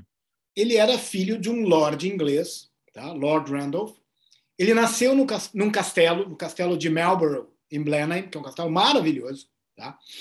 Uh, ele era de uma origem nobre. Tá? Ele era o inglês na essência. A mãe dele era americana. Jenny Jerome era uma americana. Tanto que quando os japoneses atacam Pearl Harbor em 7 de dezembro de 41, Churchill vai para Inglaterra, vai para os Estados Unidos, tá? E ele então um dos poucos homens no mundo que fez uma, uma das poucas pessoas no mundo que eh, discursou numa sessão conjunta do Congresso americano, tá? que, é, que é o discurso da União. Tá? Eh, ele foi lá e as duas câmaras juntas. E ele começa o discurso dele dizendo o seguinte: se minha mãe fosse inglesa e o meu pai fosse americano, o inverso do que sou, eu já faria parte desta casa há muito mais tempo. Mas eu, eu queria voltar para os discursos, até porque tu, tu, selecionou alguns discursos aqui no teu livro, Sondro. Qual deles tu acha que é o mais importante e por quê? O mais importante, sem dúvida, é sangue, trabalho, suor e lágrimas. Que no Brasil virou sangue, suor e lágrimas. Tiraram o trabalho no Brasil. Que né? dúvida. Esperado. tá, mas o, o Blood, Toil, Tears and Sweat, toil, tá? Blood, toil. Toil não é trabalho de sangue, trabalho. Não é no sentido de trabalho de escritório. Toil é o trabalho duro. Uhum. Toil é o trabalho de arregaçar manga, empilhar saco de areia, cavar trincheira, ir para dentro da fábrica, ser um soldado, ser um piloto de avião, arrumar avião. É o trabalho duro, é o, é, o, é o, trabalho que gera sweat, que gera o suor. E esse discurso é um discurso importante porque é o seguinte: é o primeiro discurso dele. Eu gosto de muitos, tá? Tu tá me perguntando o mais importante. Depois eu te digo o que eu mais gosto. Tá? tá esse é o mais importante, porque ele, ele é, é, é, a primeira chance de causar uma primeira impressão. Então ele precisa dizer para aquele congresso, para aquele parlamento que tem desconfiança sobre ele. Isso é quando ele toma o poder, né? Quando ele, quando ele, quando ele assume como primeiro-ministro. E ele está formando o um ministério, que é o Ministério de Coalizão. É, e ele diz: é, nós temos momentos terríveis pela frente. Então, o mundo está desabando, nós estamos formando o governo. Eu não tenho nada para oferecer a não ser sangue, trabalho, suor e lágrimas. Uma coisa importante: Churchill é um leitor assíduo e é um cara que guarda muita coisa de memória. E Churchill tem muita referência.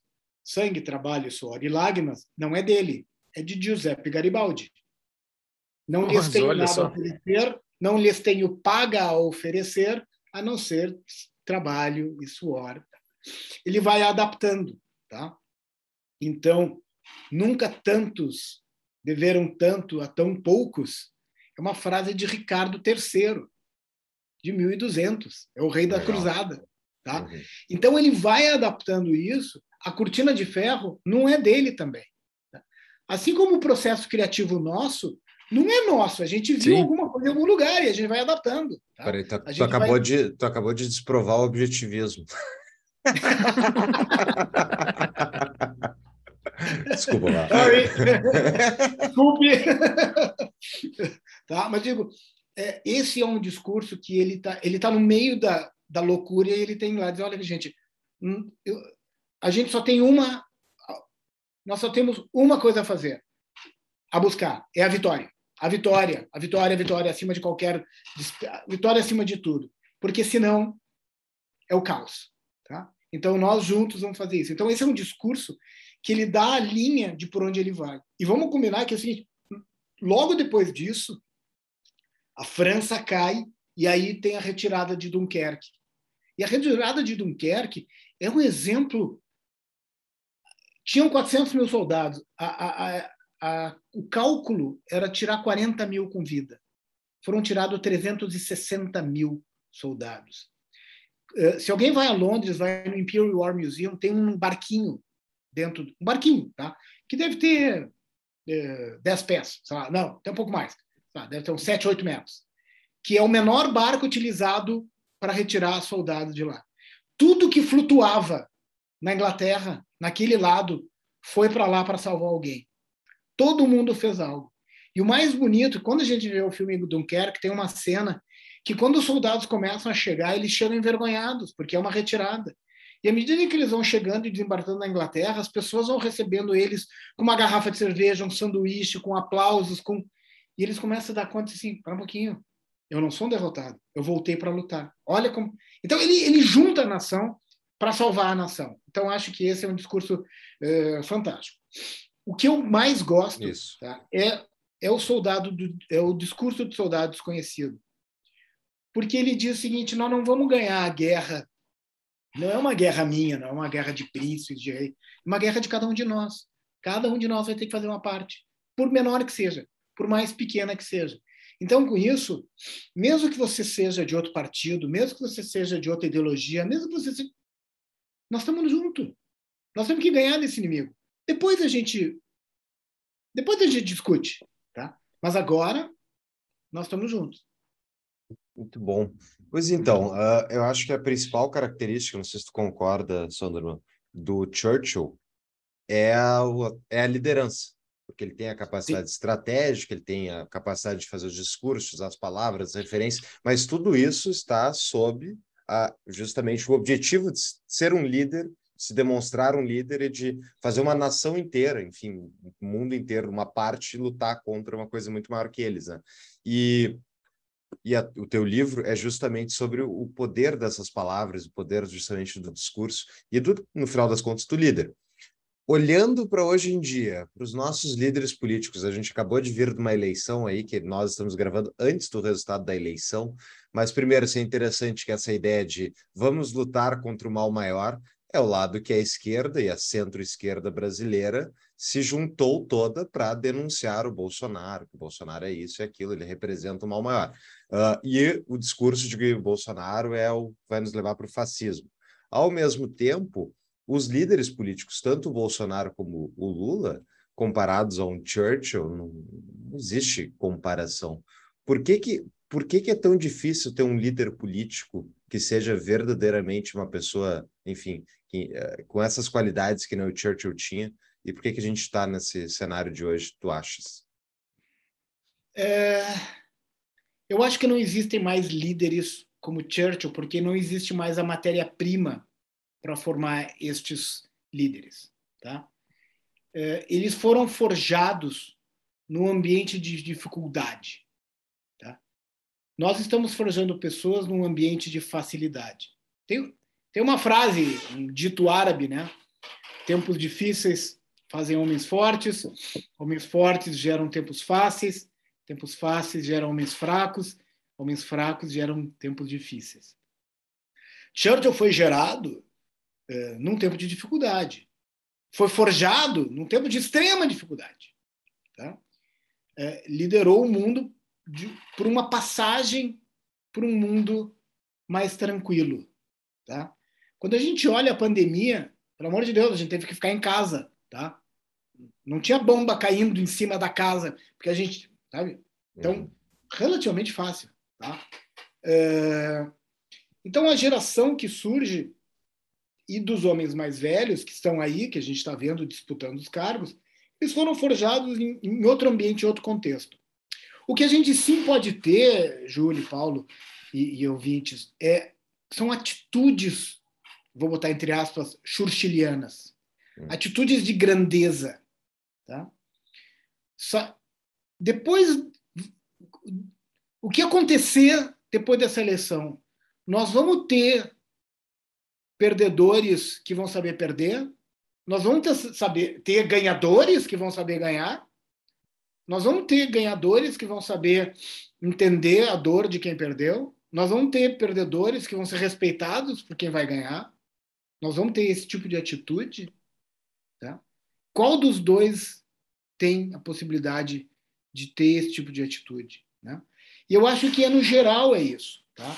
Então, nós, nós não temos mais líderes como Churchill. E se a gente vê a Inglaterra de agora, olha o que foi esses últimos. Os conservadores estão há 12 anos, e nos últimos quatro anos, quatro primeiros-ministros. Né? E cada um é... é pior que o outro. Esses primeiros é ministros conservadores são horríveis. Nos últimos, nos últimos dois meses teve três. É, e se você olhar a opção no partido uh, Tory, né, no, no trabalho trabalhista, até Jeremy Corbyn. Corbyn Nossa, é um comunista, comunista. É um, um maluco, é um comunista, antissemita, racista, tudo, entende? Tudo que hum. eles acham que é bonitinho, ele não, o cara não era, não era. Graças a Deus ele não está mais lá. E o Partido Trabalhista voltou a ter uma linha mais então, nós estamos vivendo um tempo completo. Eu acho, Júlio, Paulo e ouvintes, que nós estamos vivendo os anos 1920 de novo. E o que vai surgir ali na frente não é algo legal. Nós estamos vendo um terceiro mandato de um Xi Jinping, que, em algum, que ganhou agora uma carta branca, porque do outro lado, nos Estados Unidos, tem um fraco, fraco não por ser senil, fraco porque sempre foi fraco, tá? Ou seja, é a oportunidade dos, dos chineses dizer eu vou pegar Taiwan para mim e você e ninguém vai fazer nada. Ali, a oportunidade está feita.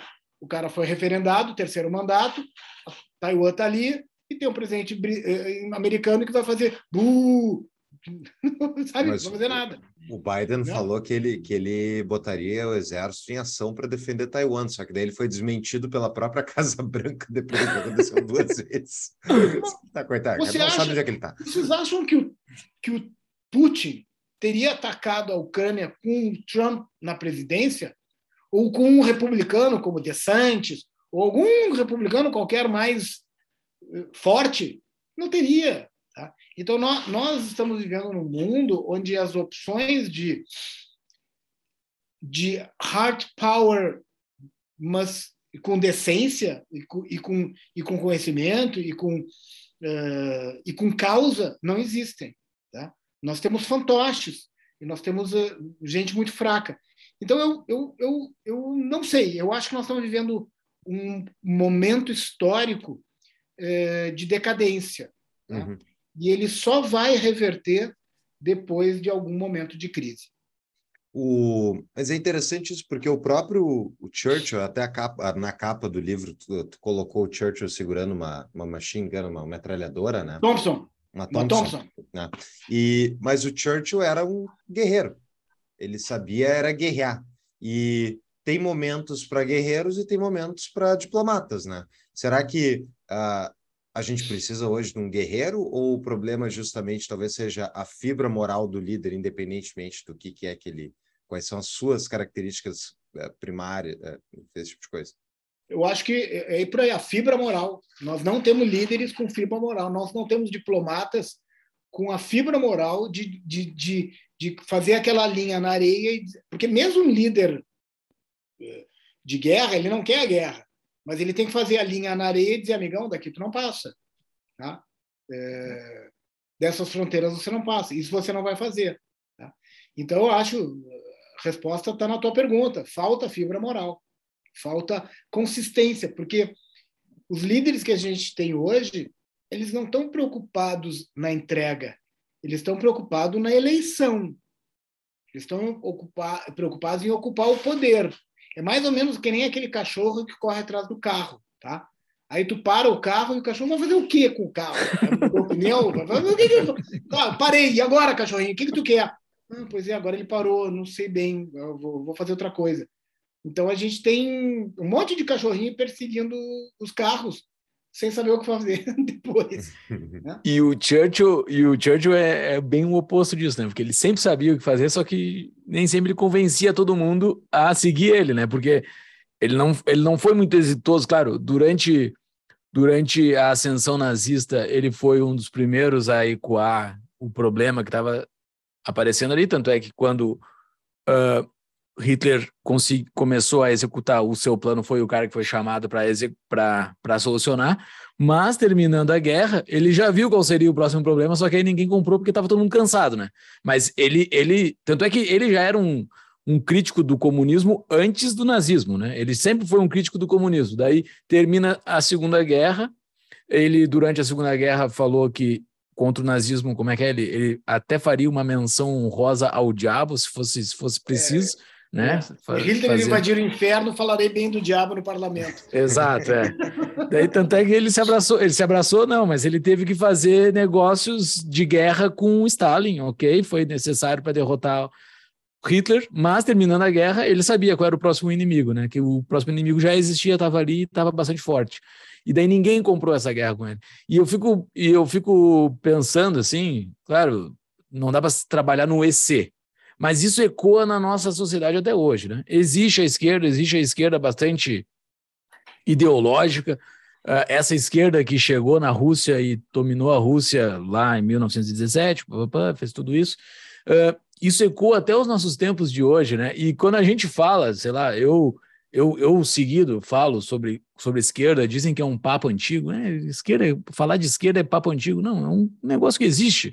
Eu, eu, um, do, uma das, um dos partidos que estão na chapa da coligação do Lula se chama Partido Comunista do Brasil. Eu não posso deixar de usar essa palavra se, se o próprio partido está usando a palavra. É óbvio que eu vou usar. Então, eles são comunistas, evidente. Se eles estão dizendo que são, são.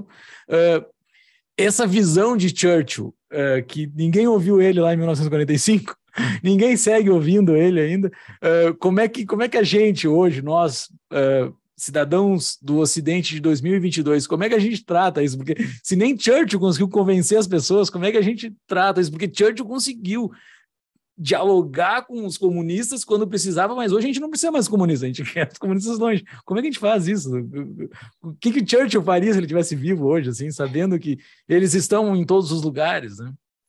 Eu, eu, eu tenho um pensamento eh, muito específico sobre a esquerda. Eu não acho que a esquerda. É, vou cuidar minhas palavras aqui, tá? Eu não, eu não acho que a esquerda é má por natureza. O problema é que a esquerda reuniu um pensamento é, de pessoas que são pequenas, que não querem trabalhar, que querem tirar os dos outros, que têm preguiça, que têm inveja, que tem. Ela é um guarda-chuva para todos aqueles que querem ter uma vida sem ter muito o que fazer, entende?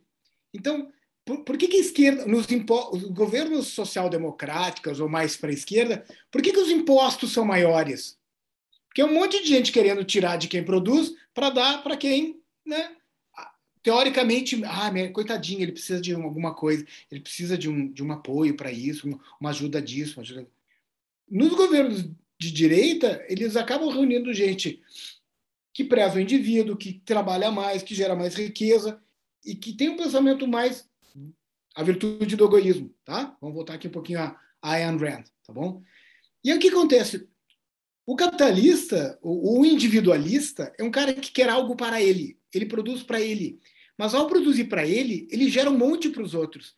O, o, seu motor, o Elon Musk, quando produz algo, ele acaba gerando tanta riqueza que ele, ele precisa de, de ter, de contratar, de fazer coisa. Ele, ele move todo um mundo em torno dele, em torno daquele seu indivíduo.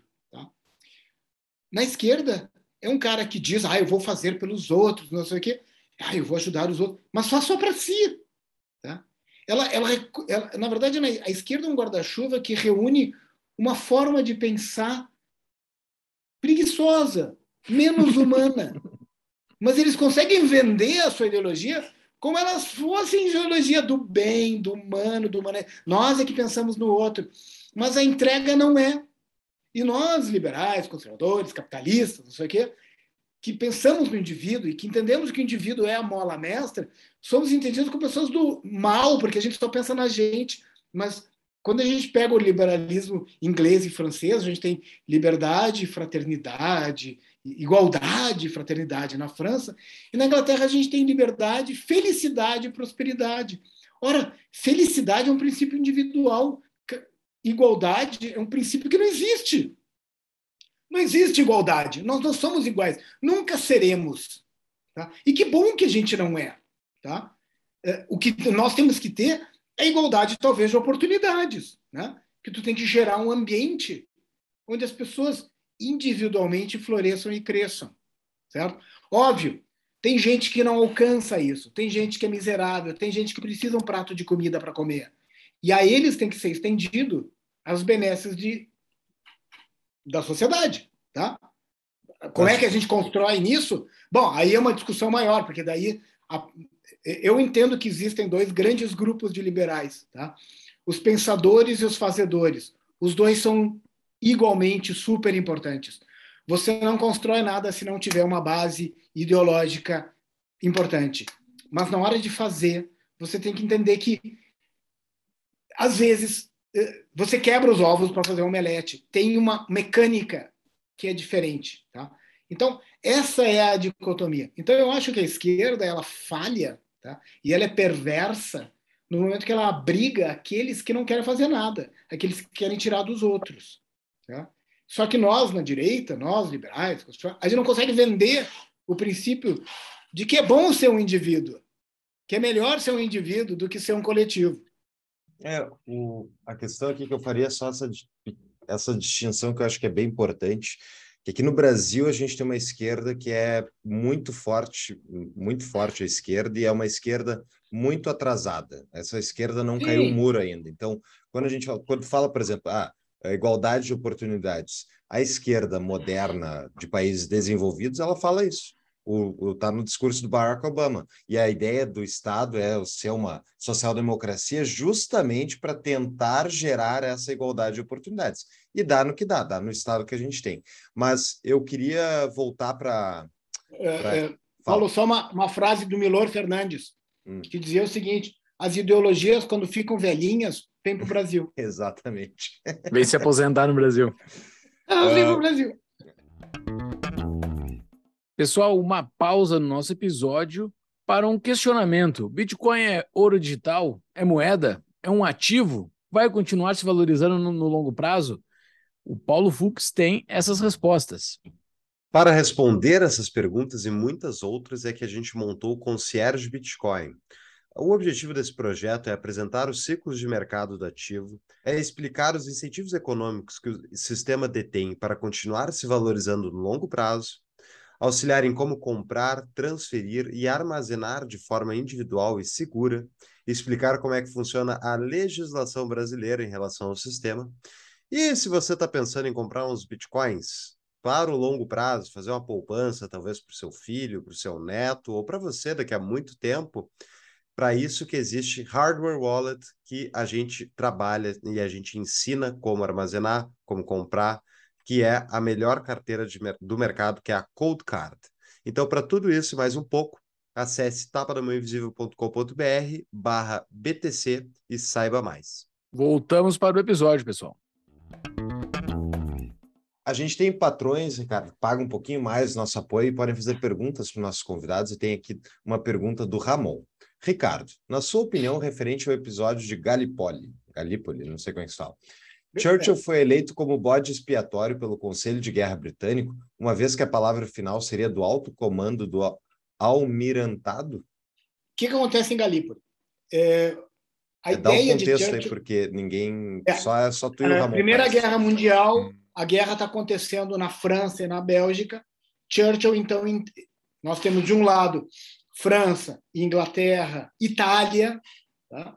é, e depois, mais tarde, Estados Unidos, lutando contra Alemanha, Império Austro-Húngaro. Ah, dentro dos aliados nós temos a Rússia, tá? lutando contra Alemanha, Império Austro-Húngaro e Turquia. Tá? Churchill, então, concebe a ideia de um, abrir um segundo fronte, tá? além da Rússia, tá?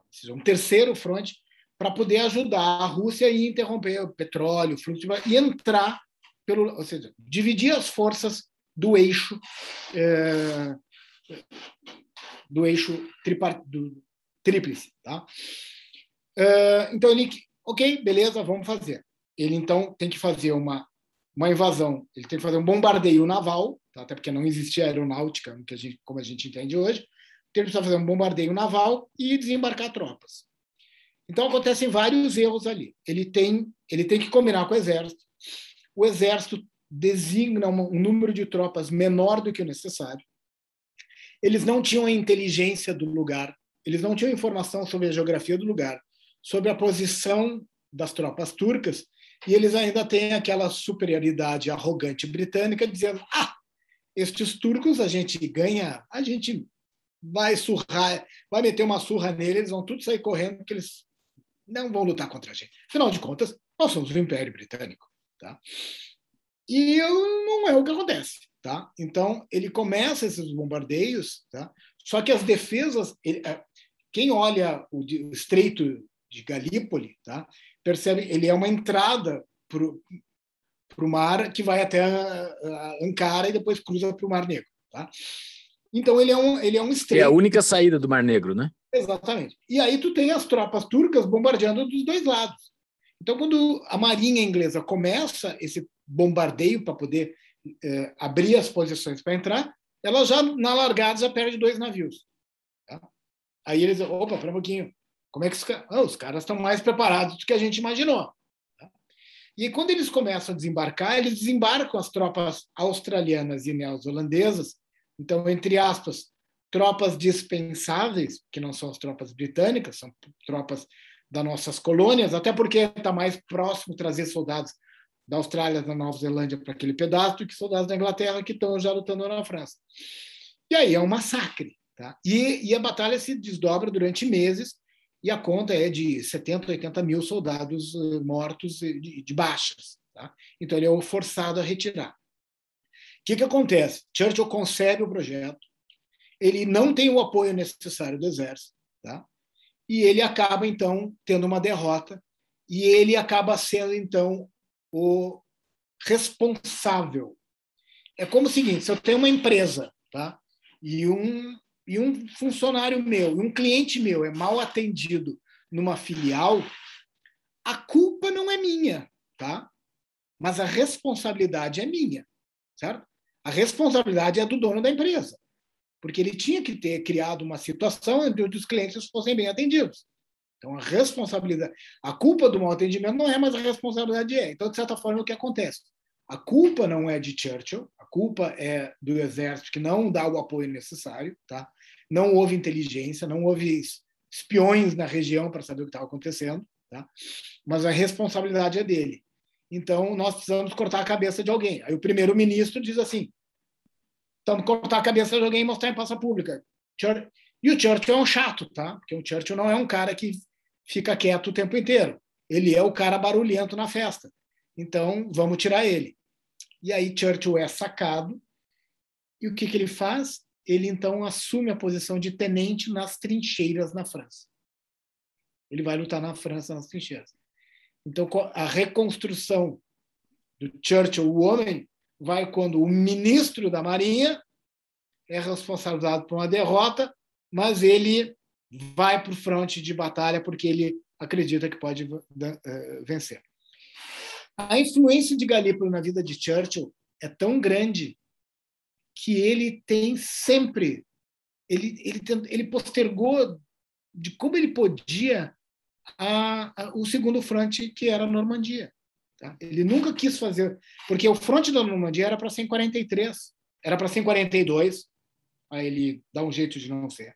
Era Isso ser 40... o dia D, o, o desembarque. Uhum. Era para ser em 43, ou seja, Stalin ficava dizendo, por favor, abre um segundo fronte.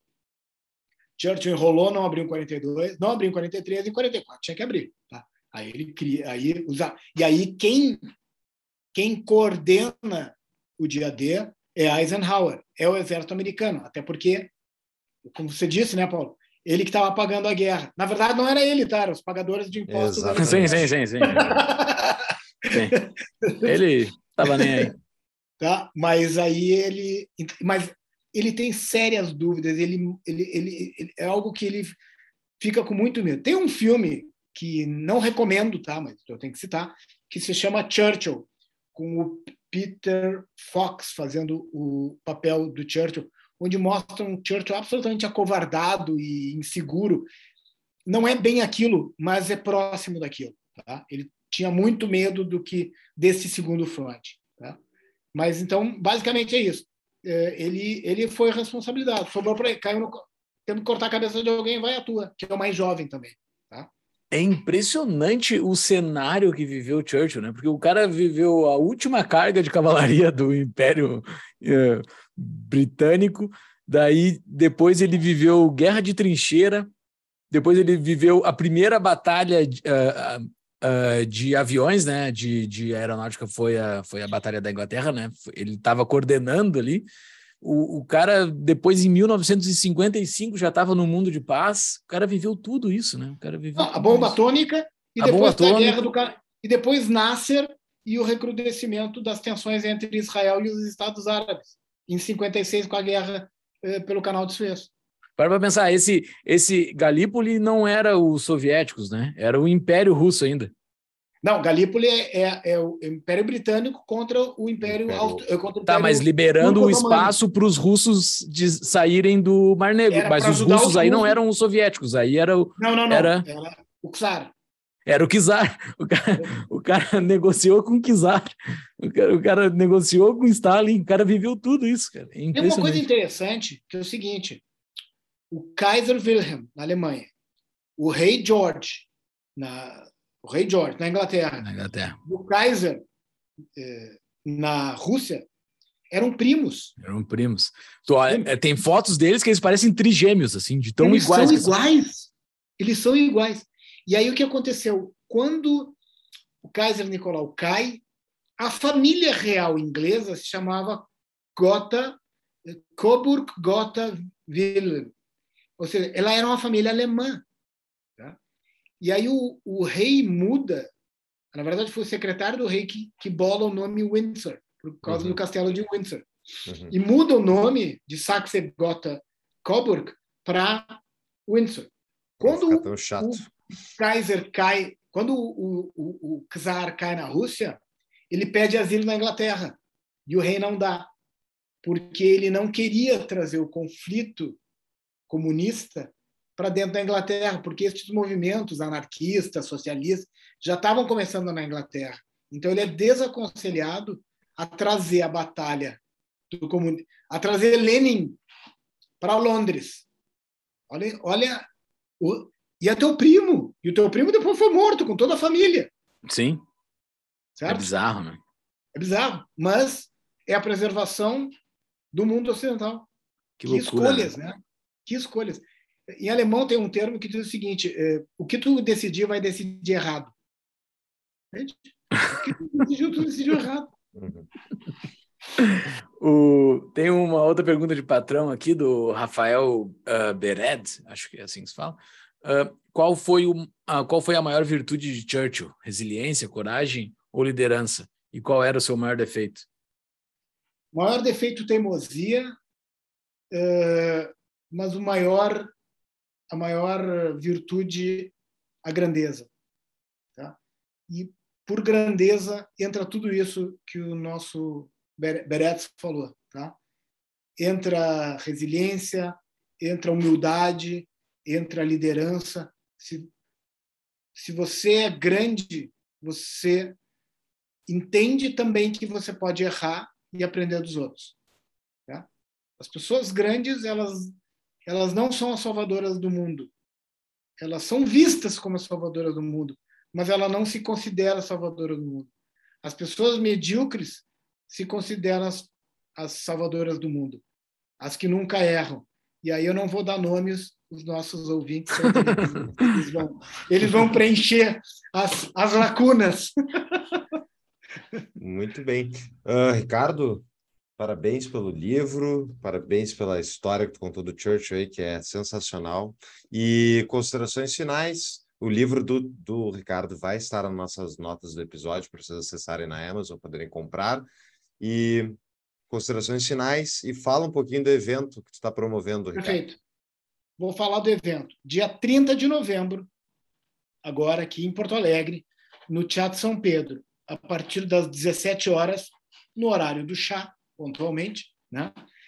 Dia 30 de novembro, data de nascimento de Winston Churchill. Seria o aniversário de 148 anos dele.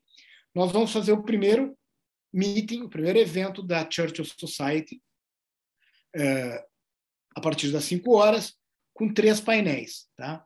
O painel primeiro é o Homem, é, onde eu e um convidado especial, que eu ainda não posso dizer quem, mas é, será divulgado. É, o segundo painel é o legado. Tá?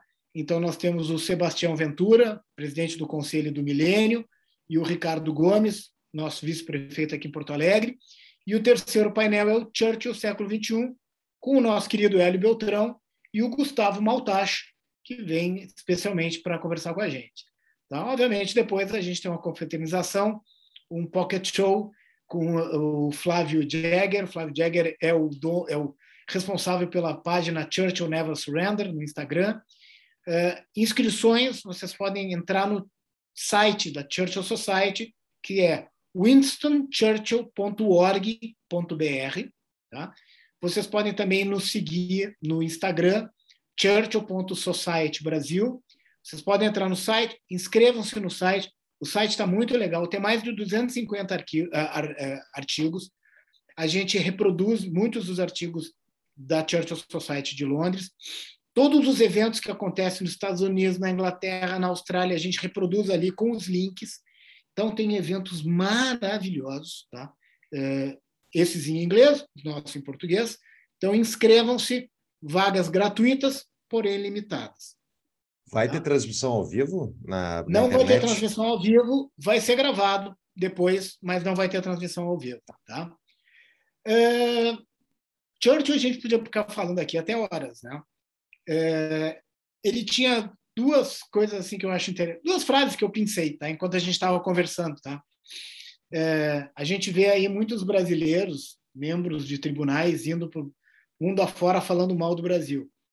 Churchill dizia o seguinte: quando saio da, quando saio da Inglaterra, evito falar mal de meu país quando fora da Inglaterra. Quando retorno, procuro recuperar o tempo perdido.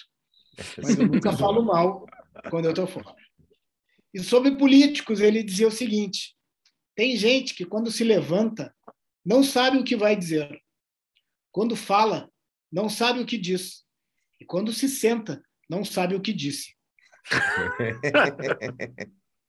então, gente, esse cara é atual. Não é só atual, ele é futurístico. Tá? É, nós vivemos no momento dos, de vida muito em função do que ele, ao longo de todos esses anos, não só produziu de textos, mas de fatos e feitos, né? E de erros e de acertos. Então, é, a minha mensagem é: never surrender, never give in. Nunca desistam, jamais, jamais, jamais. A gente vai seguir sempre lutando pela liberdade, independente de quem ganhe, ela sempre está sob ameaça. E o nosso papel como, como pessoas livres, homens, mulheres livres, é a eterna vigilância. Tá? Então, a minha mensagem é: vamos lá, vamos em frente, estamos juntos e lutemos sempre pela liberdade. Bem. Excelente mensagem. Ótimo. Muito obrigado. Eu não estarei em Porto Alegre no dia 30 de novembro, mas que evento, cara. Pelo, pelo evento, uh, pelas pessoas, pelo tema e pelo local também. Né? O Teatro São Pedro, para quem não é de Porto Alegre, quem não é do Rio Grande do Sul, é, vale ir nesse evento só pelo local. Você... Mas vão lá e descubram também uh, o Winston Churchill, porque é, é, é, um, é um ambiente muito bonito. Uh, e qual é o traje para ir? Vai ter que vai estar tá com vai ter que estar tá com fraque ou não? Fraque. É o seguinte, quando eu fui para Churchill Society em Londres, então a gente no final tinha um jantar de gala.